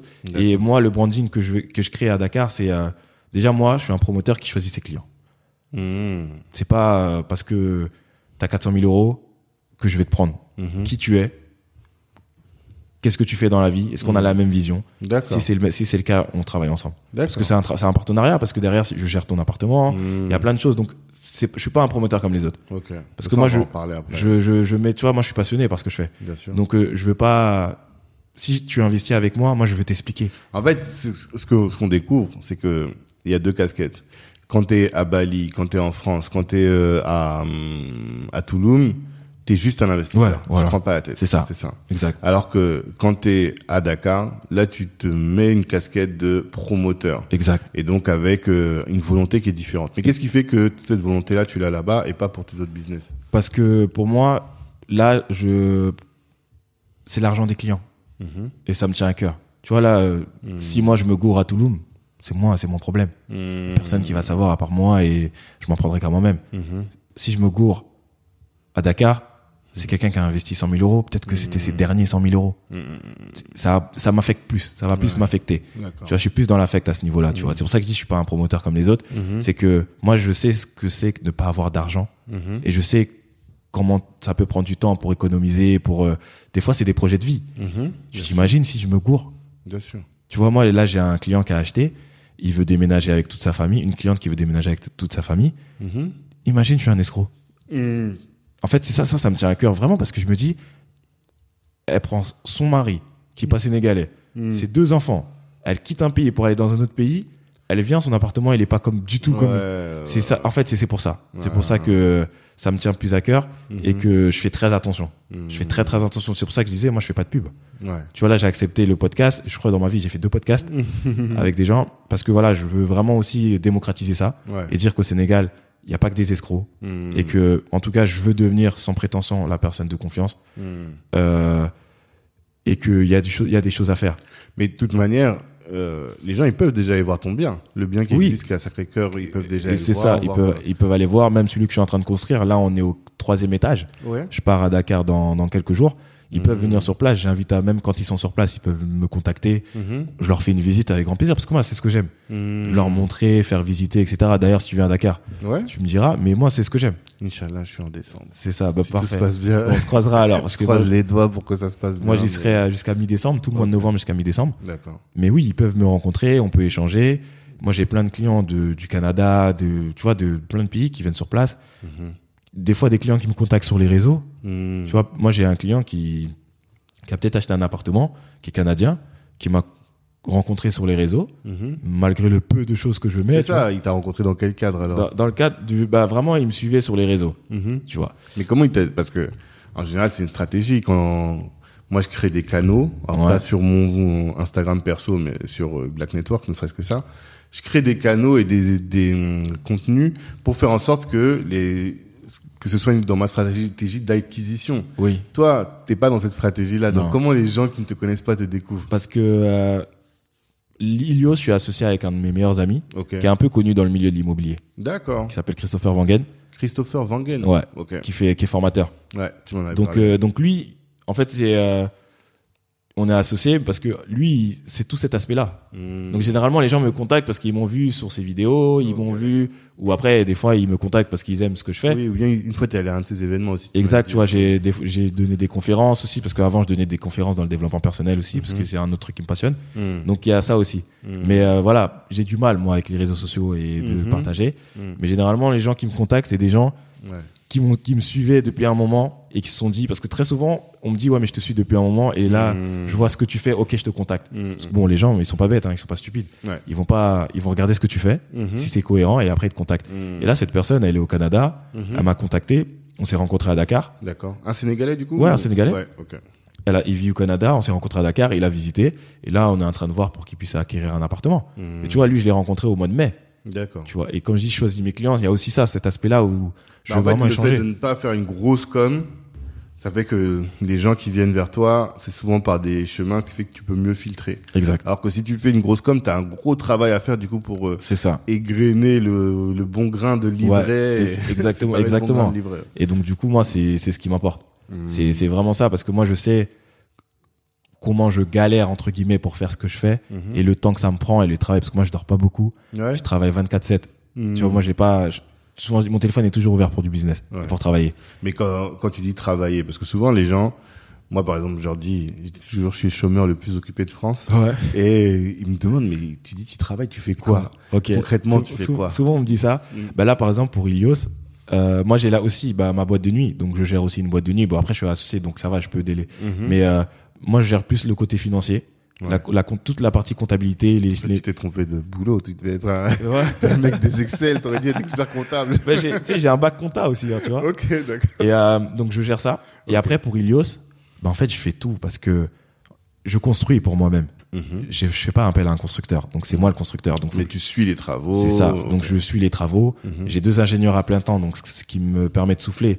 Mais aussi ils m'apprennent le métier parce que je m'invente pas entre guillemets une vie. Je suis Mhm. pas ingénieur de métier. Mhm. Donc eux m'apprennent ce métier-là. Donc je suis les travaux, je suis les clients, Mhm. je suis les finances parce que ça c'est d'autres choses. Parce que même moi je me suis rendu compte pendant le process, tu sais, euh, tu suis le le chantier, c'est bien, mais derrière faut que tu suives l'argent. Mais généralement dans les grosses boîtes de promotion, t'as quelqu'un qui suit l'argent, t'as quelqu'un qui Moi, j'ai des bah, potes, leur taf, c'est que ça. Voilà, Suivre le où on en est financièrement. c'est ça. Mais moi je fais, moi je fais ça. Mhm. Donc je suis le chantier, je suis là, je suis le, les finances, Mhm. je suis les clients. Mhm. Et après, je m'occupe de toute. Je suis la tête pensante aussi parce que c'est ma, c'est ma compagnie. Mhm. Donc euh, là, on, on commence à se développer. Donc euh, site internet, Mhm. euh, tout l'aspect marketing, communication, je réfléchis à tout ça. Mhm. Donc c'est ce que je fais au quotidien. Mhm. C'est vraiment de penser à tout. C'est comme si tu démarrais une société de zéro. Mhm. Je prends l'exemple d'Apple, mais tu prends Apple. Bah, Aujourd'hui, c'est Apple. Où on va? Bah tu vois, 20 ans après, 40 ans Mhm. après, ils font des Macintosh, ils font des iPhones, ils font des, des iMac, etc. Donc c'est vraiment ça. Et c'est ce que je fais tous les jours. C'est que et entre guillemets encore plus parce que c'est l'Afrique, t'as toujours des rebondissements. Ouais. Toujours on t'appelle. En fait non, là il y a ci. En fait non, il y a ça. Euh, toi tu dois faire attention parce que c'est pas parce que ton ingénieur il a fait les bonnes commandes de matériaux que c'est bon. Ouais. Donc toi tu dois faire attention parce que tu dis mais attends pourquoi ça coûte cher Mhm. Ah mais attends je me suis trompé. Tu vois et, et c'est ça. Et généralement les gens oublient, mais c'est dans le dans le papier c'est pas très compliqué, Mhm. mais c'est la charge mentale Ouais. parce que t'es toujours alerte, C'est ça. toujours alerte. C'est bête hein, mais tu vois l'autre fois j'ai failli me faire une grosse bêtise. Mhm. c'est que euh, j'allais payer un acompte pour un prestataire pour le second œuvre, Ouais. mais je me suis dit, mais attends, si je paye cet acompte-là, qui est un gros montant, est-ce que je vais pouvoir finir le gros œuvre? Mais tu vois, donc du coup, tu fais des calculs, tu fais, et ça, Mhm. c'est des métiers différents. Donc après, j'espère pouvoir recruter des personnes Ouais. pour ça. Sur le long terme. Mais actuellement, je recrute pas, c'est volontaire, Mhm. parce que c'est moi qui vais gérer. Et, Et, moi, besoin d'apprendre. c'est ça, aussi, exact. Déléguer ce que t'as appris, c'est toujours mieux. C'est ça, parce que ça. sinon, je peux pas savoir si c'est bien fait ou pas. Exactement. Et moi, je, si tu investis avec moi, je dois pouvoir te répondre au tac au tac. Hmm. Tu vois, donc si tu me dis non mais attends, combien te coûte ça, combien te coûte ça, je te réponds tout de suite. D'accord. Parce que là, je sais combien me coûte mon aluminium, Hmm. combien me coûte mon ciment, combien me coûte mon fer. Je sais tout ça. Mhm. Et pour moi, c'est très important de le savoir parce que ça me permet de gérer mon budget Hmm. et de, et de gérer mon projet tout simplement. D'accord. Et c'est ce que je fais au quotidien. Donc après, présente, me présenter à des nouveaux clients, là ce que je suis en train de faire aujourd'hui, partager, et c'est tout ça. Et entre guillemets mes voyages aussi parce que je suis souvent très à- très souvent à Dakar. Et après de base j'aime voyager. Tu vois, hier, la semaine dernière j'étais à Lisbonne. Mhm. Dans deux jours je pars à Mykonos. Mhm. Tu vois, j'aime euh, bouger parce que j'aime pouvoir travailler d'un cadre Dans un différent. cadre. Mhm. Et c'est ce que je fais tous les jours, vraiment de pouvoir penser à tout ça et de pouvoir le gérer. Parce que tu vois, aujourd'hui, je parle avec toi, après il y a l'ingénieur qui m'appelle, après tu as une cliente qui me dit oui, mais en fait, et c'est vraiment ça, euh, c'est ça mon Ouais, quotidien. et là, tu règles le, le, le problème que tu disais tout à l'heure quand tu étais à Decathlon où tu faisais toujours la même chose. Là, au moins, tu es sur une activité où ta vie, elle change. Ouais, T'as tous pas les jours. journées qui se ressemblent. Aucune, aucune. Et c'est ce qui me stimule tous les jours. Non, mais c'est top. Euh, là, ce que tu disais juste avant, ça m'amène à poser une question. C'est la question euh, de notre partenaire Kipeps, qui est un consultant en excellence opérationnelle. C'est le, le terme qui se donne. Et euh, comment est-ce que eux, ils sont très sensibles à la qualité du service client? Et tu vois, tu en as beaucoup parlé tout à l'heure quand tu parlais de la, la femme qui vient avec son mari, qui ramène toute sa famille, et il faut absolument que la, y ait un service client qui soit irréprochable pour tout le sacrifice presque qu'elle fait ça. pour devenir là-bas. En tout cas, de l'engagement qu'elle prend. Comment est-ce que toi tu fais pour assurer la qualité, t'assurer de la qualité du service client? Et qu'est-ce que tu mets en œuvre concrètement dans ta boîte pour faire en sorte que tes clients ils soient toujours satisfaits? Bah, déjà, pour moi, de base, c'est entre guillemets ma rigueur et ma discipline. Par exemple, là, j'ai ma, j'ai mon agence euh, de conciergerie et Mhm. immobilière Mhm. que j'ai créée parce que je vais gérer mes propres, euh, mes propres immeubles. Ok. J'ai recruté un de mes meilleurs amis qui était directeur d'agence ici pendant plus de 10 ans. Ok. Qui veut- C'est un Sénégalais, donc ça tombe super bien. Il veut venir Mhm. vivre à Dakar, donc lui il va venir. Et ce que je fais au quotidien, en fait, c'est que moi-même, je m'assure et je suis toujours en train d'échanger avec mes clients. Mhm. Pour moi, c'est la clé. J'écoute tout le temps mes clients, Mhm. tu vois, et je leur pose plein de questions Mhm. et je leur dis tout. Mais imaginons, qu'est-ce qu'il y a une situation où euh, le client t'a fait remonter quelque chose et qu'est-ce que tu as mis en place concrètement dans la boîte pour corriger ce que tu as identifié Pour l'instant, j'ai pas eu de retour à ce niveau-là. Mhm. Je pense que ça va plus, ça va plutôt arriver parce que quand tu achètes un appartement, bon, après tu sais, c'est des matériaux, c'est tu veux tel type ou tel type. Mhm. Et moi, je livre déjà comme ça. Donc après, le client, il veut modifier, il veut pas modifier. Je pense que ça va arriver après. Ou ben, il y a un client qui va me dire pour la gestion, Mhm. comment ça se passe. Et là, ce que je vais mettre en place, moi, c'est, entre guillemets, déjà, je suis très franc. Et pour moi, euh, quand tu es franc avec ton client, ça se passe bien. Mhm. Parce que si tu dis les choses, on essaye de trouver une solution et on essaye d'échanger. Si tu commences à cacher des informations, à pas tout dire, Ouais. bah là, on rentre dans des problématiques. Bien sûr, bien Donc pour moi, c'est la franchise. Là, je te dis, franchise et transparence. et transparence. Ouais. Moi, mon client, il est au courant de tout. Mhm. Comme je te disais tout à l'heure, je cache rien. Mhm. Moi, mon client, il est, vra- est vraiment au courant de tout. Je lui dis tout et je le conseille. Il prend, il prend pas, il fait ce qu'il veut. Mais j'échange, j'essaie d'échanger vraiment avec les clients et de leur faire comprendre que on travaille main dans la main. Et euh, pour moi, je les vois même pas comme des clients. Ah Pour ouais. moi, c'est des partenaires. D'accord, comme c'est des C'est investisseurs. des investisseurs ou Mhm. des fois c'est des familles, pas vraiment investir, ils veulent juste un pied à terre. Mhm. Mais pour moi, ça reste un partenaire parce que derrière, je vais gérer son bien. D'accord. Donc euh, c'est moi qui vais gérer l'immeuble, c'est moi le syndic. Mhm. Donc euh, pour moi, c'est plus un partenaire et un associé Mhm. que qu'un client. C'est comme ça que je le vois. Ok. Et du coup, je le traite totalement différemment. Mhm. Peut-être que c'est mauvais, je sais pas. Peut-être que c'est bon, je sais pas. Je verrai sur le long terme. Mhm. Mais moi, c'est pas vraiment des clients. Pour moi, c'est des partenaires et des associés parce que c'est un projet de vie pour certains ou pour d'autres. Et donc du coup, euh, il y a des choses que je peux pas me permettre de faire Mhm. et de d'être un peu borderline ou ou ce genre-là. C'est pour Ouais, ça. C'est-à-dire, mais quand tu dis, parce que j'ai l'impression, comme tu le dis beaucoup, c'est-à-dire que tu as bien identifié les choses que tu ne dois pas faire. Comme quoi Comme euh, déjà pas dire les choses. Mhm. C'est-à-dire être très transparent sur. euh, Tu vois, là je livre la la- l'immeuble en 2023, fin 2023. Mhm. Mais moi, les clients, je leur ai dit premier trimestre 2024. Sur ce projet-là, j'ai pris six mois de retard, 6 à 7 mois de retard. D'accord. Tu vois, et je leur dis. Ok. Tu vois, il y a des choses. ça, Déjà, dans la construction, dans l'immobilier, c'est ça. Mhm. C'est de déjà respecter les délais. Mhm. Déjà, euh, Ce qui est impossible. voilà. On Non, que- si c'est possible. Non, mais en tout cas, là, parce que tu là, t'as annoncé que t'avais un... Ah, direct, t'as annoncé un délai Ah, direct. plus tard. Ouais. Parce que tu savais qu'il allait avoir un retard. Non, pour l'instant, il y en a pas. Je touche du Ok. bois. Mais t'as dit que t'as pris 6 ou 7 mois de Ouais, retard. parce que je me dis qu'on sait jamais. Ok. ah, t'as prévu J'ai prévu 6 7 Oh, mois de retard Ok, d'accord. parce que je me suis dit et je l'ai dit au client. Mhm. Donc je lui ai dit écoutez euh, parce qu'il doit se préparer pour les appels de fonds. Mhm. Donc je lui ai dit moi je livre à cette date-là Mais Mhm. peut-être que je vais livrer six mois avant ou quatre mois avant. Je- on, on échangera, mais ça, ça c'est la première chose. Déjà, respecter les délais. Et après, euh, chose à ne pas faire. Ouais, je le répète, mais pour moi, c'est vraiment d'être. Tu sais, je, moi, je dis vraiment tout, tu vois. Je Mhm. j'ai pas ce côté-là où. Tu peux- transparence maximum. Ouais, trampa- transparence au maximum parce que les gens comprennent. Comprennent, Mhm. pardon. Mhm. Les gens comprennent. Et pour moi, quand tu dis les choses, ben, on essaie de trouver des solutions. Et euh, moi, ce que j'ai vu entre guillemets avec des promoteurs à Dakar, c'est que déjà ils respectaient pas les délais. Euh, ce qu'ils disaient en termes de matériaux, c'était pas du tout le cas. D'accord. Tu vois. Et moi, je peux te faire vérifier parce que du coup, tu as accès à tout. Par exemple, quelque chose de très bête vient d'y penser. Moi, mes clients, quand ils achètent, ils ont un extranet. C'est une- un site que j'ai créé Mhm. où euh, toutes les deux semaines, je mets des photos Mhm. de l'avancement du chantier. Mhm. Donc, tu sois en Inde, au Japon, en France, aux États-Unis, tu peux te connecter, tu as tes accès et tu peux regarder l'avancement du chantier. Ça, j'ai vu aucun promoteur en France, le, euh, en France, au Sénégal le faire. Pourtant, pour moi, c'est C'est simple, tu vois, c'est la base. Et, euh, ça, je l'ai mis en place. Les clients, ils ont accès au planning du chantier. Mhm. Donc, c'est-à-dire qu'un client, il peut m'envoyer un message et me dire, mais parce que sur le planning, tu sais, c'est un Gantt, donc t'as vraiment c'est détaillé, t'as la semaine Mhm. et t'as ce qu'on est en train de faire. Donc, un client peut m'appeler et me dire, mais par rapport aux photos et par rapport au planning, c'est pas du tout ce que vous êtes en train de faire. Qu'est-ce qui se passe? Mhm. C'est le moyen de vérifier, Ouais. tu vois. Ah, donc, tu as un moyen de, au quotidien. En fait, tu as mis en place un outil de suivi du chantier. Exact. Ce que les gens n'ont pas toujours, même ici. Hein, Ouais, ah bah je savais pas, tu vois. parce que- Pas toujours. En tout cas, pas. euh, peut-être, à mon avis, il y a un travail à faire en termes de détails et d'accès, quoi, tu vois. exact. J'ai parlé avec euh, Wizodia, je sais pas si tu vois Non. qui c'est. Eux, ils font la même chose que toi, mais au, en Côte d'Ivoire. Et euh, ils m'ont montré, tu vois, des groupes WhatsApp où voilà, on est au tel niveau. Ils prennent les photos. Bah, c'est ce que je fais, voilà, sur le site. D'accord. Et après, il y a le, y a le planning Mhm. que, qui est affiché sur la baraque et qu'ils ont aussi. Mhm. Parce qu'il y a marqué sur le planning, il y a marqué poutre, poteau, dalle, Mhm. semaine, menuiserie, semaine. Donc euh, à la semaine près, D'accord. je sais, là je peux te dire actuellement ce qu'on est en train de faire. On est en train de faire poutre- les poutres. Les ferrailleurs sont en train de faire le ferraillage pour les poutres parce qu'on vient de cou- on a coulé la semaine dernière la dalle du troisième étage. Ok. Parce que je le, bon, je le sais parce que c'est mon projet, mais un Ouais, client ouais. peut le savoir il aussi. Sait aussi. Il sait aussi. Il peut suivre son Il peut, projet. il peut, il peut suivre aussi son projet. Et je trouve ça, et je trouve ça super important. D'accord. Et je fais des reportings euh, avec eux. En fait, je leur dis mon téléphone il est ouvert, Mhm. mais ils ont accès à, cette, à l'extranet, ils ont accès au, au planning. Mhm. Et euh, moi, toutes les deux mois, je leur fais un mail. Mhm.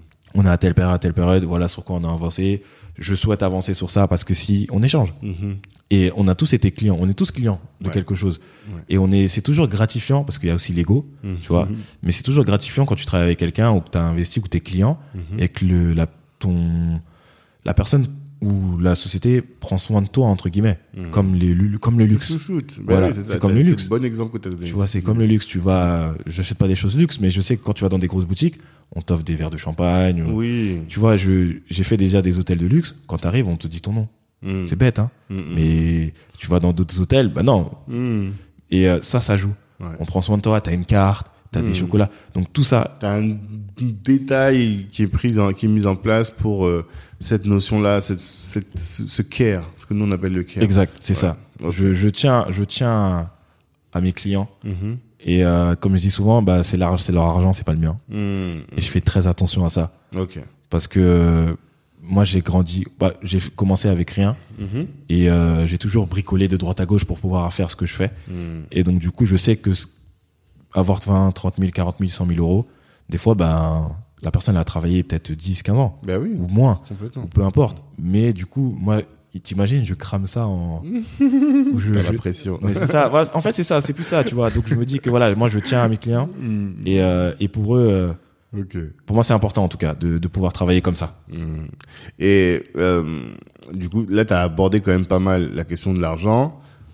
Combien ça coûte pour un client et combien il peut espérer en rentabilité Et après, on va même parler du crowdfunding. Comment est-ce qu'on finance Ouais. Euh, là, sur le projet que je suis en train de faire actuellement, bon, c'est Ouais. du très haut standing parce que t'es une vue sur mer, etc. Et c'est le quartier qui veut ça. Là, euh, sur un, une chambre, on est à 174 000 euros. Ok. Et après, parce que j'ai que des une chambre et des trois chambres. Ok. Et les trois chambres sont à 309 000 euros et 419 000 euros. Mhm. Mais euh, peu importe le montant que tu investis, la rentabilité est de minimum 12%. Ok. Et là, le projet va être livré, t'as dit en février? Fin d'année euh, 2020. premier- premier trimestre Premier trimestre 2024. D'accord. Ça veut dire que les gens peuvent encore acheter des biens et payer petit à petit. C'est ça. c'est- Ils mettent combien pour réserver? Là, pour réserver, ils mettent 15%. Ok. En fait, c'est à- par appel de fonds. Donc là, sur le sur mes documents, bah, et le contrat, je fais par le notaire, 15% à la réservation, 20% au début du gros œuvre. Bon, on a déjà commencé, donc ça fait 35. Ouais. Après, ils ont 25% au début du second œuvre, Mhm. 20% à la fin du second œuvre Mhm. et 15% à la livraison. Ok. Tu vois. Donc euh, et après, voilà, je suis pas. Moi, il y a un client, il m'a fait une proposition parce que ça l'arrangeait pas plus que ça. Mhm. On, on peut me faire des propositions. propositions je suis, ouais, voilà, je, Mhm. je, suis- je suis pas fermé. Mhm. Faut que ça soit cohérent et que ça reste euh, correct. Mhm. Mais on peut me faire des propositions. Mais le client, il a toute la durée du projet pour pouvoir payer. D'accord. Donc, euh, donc euh, là, c'est ce que j'ai mis en place. Et euh, après, je vais peut-être modifier. Mais ce qui est intéressant dans la promotion, c'est que tu as deux ans, Mhm. un an, au moment où tu investis, Mhm. pour pouvoir payer ton, ton, ton appartement. Mhm. Et tu as minimum, je dis bien minimum, parce que après, je vais pas dire plus, parce que moi, par exemple, sur mes appartements à Dakar, euh, moi, j'ai euh, par appartement, je dois avoir 20% de rentabilité. Tu vois. Pour les, les clients, là, tu Ouais. parles. hein Non, là, pour moi, parce que ça, c'est mon immeuble que j'ai gardé. ah, celui que tu as déjà. Pour les clients, moi, je dis toujours minimum 12. Ok. Parce que si un client, tu lui dis 20 et que t'as pas 20, t'es mort. Bah oui, c'est ça. Tu vois. Donc, je dis minimum 12. Ok. Honnêtement, il va faire plus. Mhm. Parce que tout le monde a un, un lien avec le Sénégal. Mhm. c'est très touristique. T'as des expatriés parce que aussi c'est ça ma cible parce que Mhm. derrière moi les gens qui investissent à Dakar avec moi, ben moi j'ai euh, tout un panel de contacts où je travaille avec des ambassades, des Nations Unies. ONU, ONG.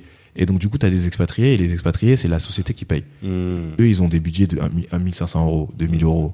Donc du coup ben t'achètes un appartement à 180 000 euros et t'as un expat qui vient te louer 2000 euros, Mhm. ça va. Ouais. Mais derrière, après, bah, par rapport sur ce projet-là que je parle, la résidence TA, euh, c'est du- je conseille du Airbnb Mhm. parce que tu es vraiment face à la mer, tu es accessible, tu es Mhm. proche de tout.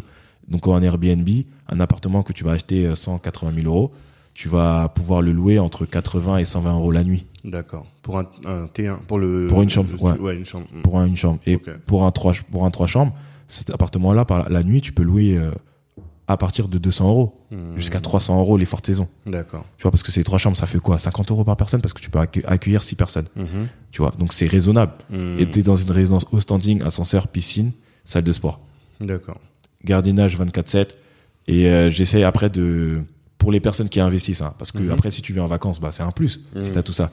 Mais derrière, moi aussi, je veux dire à mes clients qui investissent, bah écoutez, vous investissez avec Ilios, euh, nous on va proposer de la conciergerie. Mhm. Donc euh, quelqu'un qui va venir louer dans ton appartement en Airbnb, on veut lui proposer quelque chose en plus. Mhm. Donc là, je vais travailler aussi avec des avec des restaurants, avec des activités, tout ça pour Mhm. pouvoir dire bah quand quelqu'un vient à Dakar. Parce que voilà, moi mon but c'est ça, c'est si tu viens en vacances dans un de mes immeubles, Mhm. tu dises mais l'expérience client était top.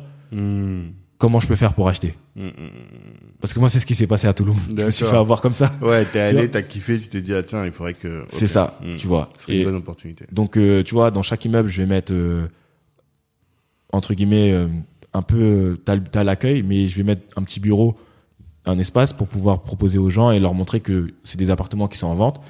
Et après, on verra ce qu'il arrive. Mais, mais l'idée, c'est qu'un client vienne en vacances, se dit non, ça s'est très bien passé, je veux acheter, mais que le client qui a déjà acheté soit content parce Ouais. qu'on arrive à louer son appartement. puisse- voilà, il- c'est lui qui va recommander. Exact. Et là, là, actuellement, euh, il reste combien d'appart, t'as dit? Il m'en reste 6. Il t'en reste 6 sur ce projet-là. Ouais, il m'en reste 6 sur ce projet-là. D'accord. Et qui sera livré premier trimestre 2024. C'est ça. Après, j'ai d'autres projets en, en cours. Euh, je devais faire un autre immeuble de 47 appartements. Pareil, vue sur mer au standing. Mhm. Après, je, devais, je vais faire un autre projet qui est euh, en ville. Mhm. Donc euh, là, on sera sur du moyen au standing. Mais j'aime pas dire ça parce que pour moi, le standing, c'est vraiment euh, déjà la- les matériaux. Mhm. Ce sera toujours le même matériau, les mêmes matériaux, pardon, et euh, la déco. Mais c'est juste que ce sera pas du tout les mêmes prix. Parce que en fait, je me suis fait euh, alpaguer par tous mes, par tout mon entourage en me disant mais comment tu peux proposer des appartements à ce prix-là? Mhm. Nous, on peut pas faire de crédit. Ouais. Mais j'ai dit, mais moi, en fait, c'est le marché qui me donne Oui. et le secteur.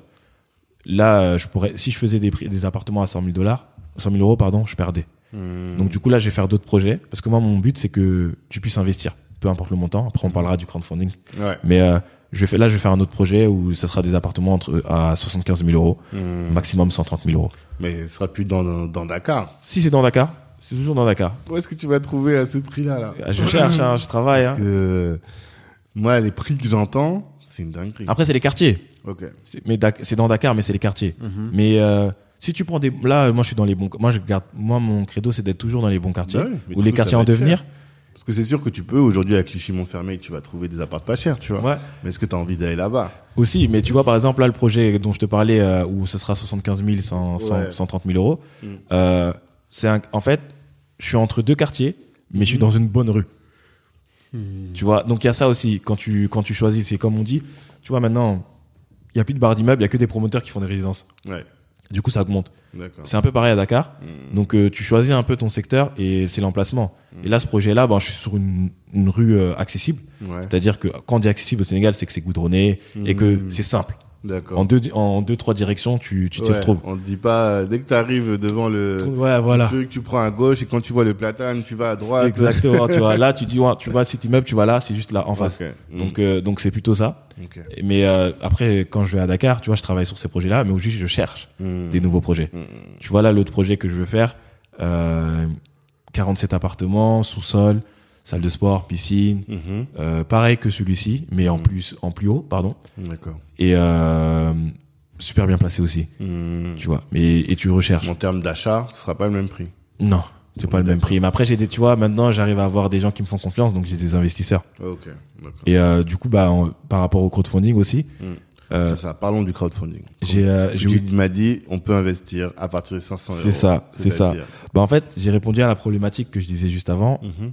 Les gens me disaient, mais moi, j'ai pas 100 000 euros, 200 000 euros pour investir. Mm. Et je me suis dit, mais c'est bête parce que, tu vois, moi, j'ai fait appel à des investisseurs pour ce projet. Mhm. Donc, un investisseur, il te prête de l'argent et tu lui rembourses avec intérêt. Bien sûr. Et euh, je me suis dit, bah, je vais faire ça à plus grosse échelle. D'accord. et répondre à cette problématique parce que tout le monde veut investir au Sénégal. Mm.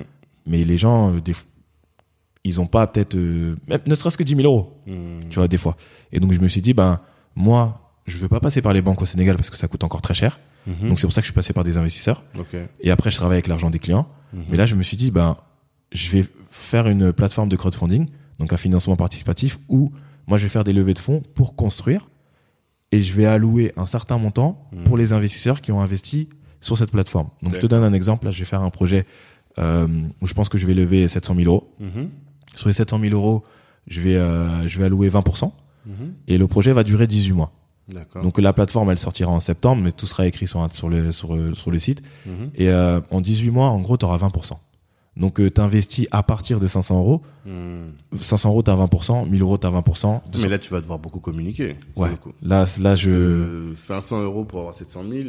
Ouais, c'est- ça ouais, fait beaucoup de c'est monde. beau, ça fait beaucoup de monde. Bah, après, tu vois, je connais, j'ai- les gens qui me suivent, c'est des investisseurs. Mm. Et généralement, tu vois, là, j'ai déjà euh, de tête peut-être 100 000 euros ou 200 000 euros. Parce que j'ai des gens qui me disent, ouais, moi j'ai tant, euh, je vais mettre tant. Mm. Tu vois. Donc euh, là, je vais communiquer, je vais beaucoup communiquer là-dessus. Mm. Mais l'idée, c'est ça, c'est de- d'allouer le montant, donc euh, à 20% par rapport à la levée de fonds. Mhm. Moi, ce que je fais tout simplement, c'est que moi, je construis, Mhm. je revends les appartements, comme ce que je suis en train de faire actuellement. Ouais, ouais.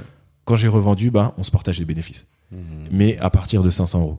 Donc, en tout cas, si tu mets euh, 500 euros, tu as le pourcentage qui va avec. Donc, euh, mais c'est 20%, quoi qu'il arrive. Donc, après, je dis 20%. Moi, j'ai communiqué sur le site, c'est entre 7 et 30%. D'accord. Mais par projet, c'est moi après qui pilote parce que le- les projets et les coûts sont pas les mêmes. Ouais, mais tu sais que ce sera dans cet ordre-là. Ouais, là, le premier, euh, le premier projet que je veux lancer euh, sur la plateforme, je sais que ça va être aux alentours de 20% sur D'accord. 18 mois. D'accord. Non, mais c'est top. C'est top. Là, je regarde les images de, du premier projet là euh, dans le quartier Le Virage, l'île Stéa. C'est c'est des belles choses. Yes, ça, merci. ça donne envie, tu vois. Ouais, Et la vue sur la plage, tout ça. ouais, c'est ça. Je suis euh, vraiment la mer est vraiment en face de moi, tu vois. Mhm. Comme là, t'es en fa- c'est vraiment et je vais faire une piscine à débordement. Mmh. Et euh, c'est pour ça qu'aussi il y a plein de choses qui font que le prix augmente. Ouais, c'est sûr. C'est Mm. sûr. Il y a de quoi faire des beaux, des belles stories Instagram. C'est l'idée. Tout le monde veut être Instagrammable. Bah, c'est bah, ça. Et tu vois même, je disais à mes, je disais à un client, Mhm. euh, moi la stratégie que j'ai, c'est qu'une fois que je finis de livrer, Mmh. euh, une fois avant de livrer, bah, je vais faire appel à des influenceurs sénégalais. Mmh. Ils vont venir sur place, ils vont dormir une, une nuit ou deux nuits, Ouais. ils vont faire des vidéos. Parce que je veux qu'après, ben, ça devienne un lieu Instagrammable. Cette, cette résidence, pardon. Mhm. Parce que cette résidence, elle est bien placée. Mmh. Elle est vraiment face à la mer. D'accord. Donc, et t'as le, t'as le coucher de soleil vraiment en face de toi. Mmh. Tu vois. Et donc, du coup, l'idée, c'est ça. Et aussi, comme euh, tu m'as posé la question par rapport à comment je prends soin de mes clients, Mhm. ben, c'est d'avoir ce genre de réflexion. Mhm. Parce que le client, il se dit, ben, attends, lui, il va faire appel à des investisseurs. Donc lui, son appartement, bah, c'est un, influenceur qui a, je sais pas, 100K, 200K. Bah, c'est son appartement qui sera en lien. Mhm. Donc automatiquement, lui, il sait que si je fais appel euh, à des, à des influenceurs, parce que j'ai cette stratégie-là pour lancer cette euh, résidence, Mhm. bah, lui, ça le rassure aussi parce que avant même de livrer, voire au départ, il a déjà des réservations. Mmh. Ouais, ouais, c'est sûr. Celui qui est investisseur, il voit ça comme un bel investissement en tout cas. C'est ça. Non, c'est top. Non, c'est top, vraiment top. Euh, en tout cas, on, on suit le projet. Yes. Euh, je sais pas si on parle de l'événement. En tout cas, toi, tu, tu vas faire de l'événementiel euh, ici. Et pour, ça. euh, pour euh, présenter un peu le projet. Ouais. Euh, tu, tu veux en parler? Ouais, clair- carrément. Le 15 septembre, Mhm. au, au Café Massaï. Mhm. Donc après, les gens qui sont intéressés peuvent te contacter ou me contacter. Ouais, bien sûr. Euh, c'est, en fait, c'est gratuit et c'est juste euh, d'échanger. Donc je vais présenter euh, mes sociétés au Sénégal. Mhm. Donc euh, la société de crowdfunding, la société d'immobilier surtout. Mhm. Et, et d'échanger et de donner des conseils. Parce que Mhm. aussi, ben, je suis passé par là. Ouais. Et de pouvoir échanger, parce que j'ai aussi investi en France. Donc c'est vraiment un tout. Là, c'est vraiment pur immobilier. D'accord. Mais pour les gens qui veulent venir, ouais, c'est le 15 septembre au Café Massaï. Ok. Et c'est vraiment d'échanger et de montrer qu'au Sénégal, il y a des gens sérieux. Ouais. Et que Il y a des opportunités. il y a des sérieuses. opportunités. Il y a des opportunités parce que moi, c'est flagrant. Mhm. Il y a beaucoup d'argent. Mhm. Tu vois, c'est si tu vois des voitures, tu te dis mais en fait au mètre carré, ça fait il y a une extrême pauvreté, extrême. Il y a une pauvreté, Ouais. mais il y a des gens qui ont beaucoup d'argent. Mhm. Et donc du coup, il y a des choses à faire. Ouais, Comme vois. des gens comme nous qui sont qui sommes euh, à l'étranger, on veut rentrer au pays, que ce soit pour les vacances ou quoi que ce soit, ou même faire quelque chose parce qu'on a envie, qu'il y a des choses à faire. Donc là, l'idée de cet événement, c'est vraiment de se présenter, Mhm. de, de pouvoir échanger et, euh, et pouvoir montrer ce que ce que je fais et répondre à des questions parce que comme tu disais, la première question, mais t'es qui toi? Ouais, c'est ça. T'es pas un escroc? Tu vois? Et, et c'est vraiment de, de balayer tout ça Mhm. Et de continuer euh, ce que je fais et de communiquer un peu plus parce que c'est un peu c'est un peu ça, c'est un peu ça et de, de montrer que voilà, il y a vraiment des belles opportunités Mhm. et qu'il faut saisir ou pas, mais au moins que de se dire qu'il y a des choses à faire. D'accord. Non, bah top. Top, top, top. Bah, En tout cas, on souhaite de, de la réussite sur ce projet. Nous, on va continuer de le suivre. Si vous entendez, l'é- l'épisode va sortir au mois d'août, donc si vous entendez, bah, rapprochez-vous de nous pour euh, la session du 15.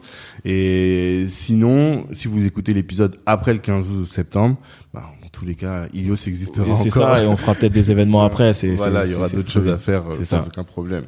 Mais euh, en tout cas, on est connecté. Merci à toi. Merci à toi, Tanguy. Je t'en prie, ça a été un plaisir. Merci. Et à vous tous, bah, je vous dis rendez-vous vendredi pour un épisode avec quelqu'un d'aussi inspirant. Ciao tout le monde. Merci, merci, merci d'avoir pris le temps d'écouter cet épisode jusqu'au bout. Pendant l'écoute, vous vous êtes sûrement dit que ce contenu pouvait intéresser un de vos proches. Eh bien, partagez. C'est ce qui va nous aider à faire grandir le podcast. Si Black Network vous intéresse, vous pouvez nous rejoindre. On apporte à nos adhérents du réseau, de la visibilité, de la formation et plus largement en tout cas des opportunités. Les ambitieux sont chez Black Network. La réussite est notre objectif, l'Ubuntu est notre moyen de l'atteindre. Peace.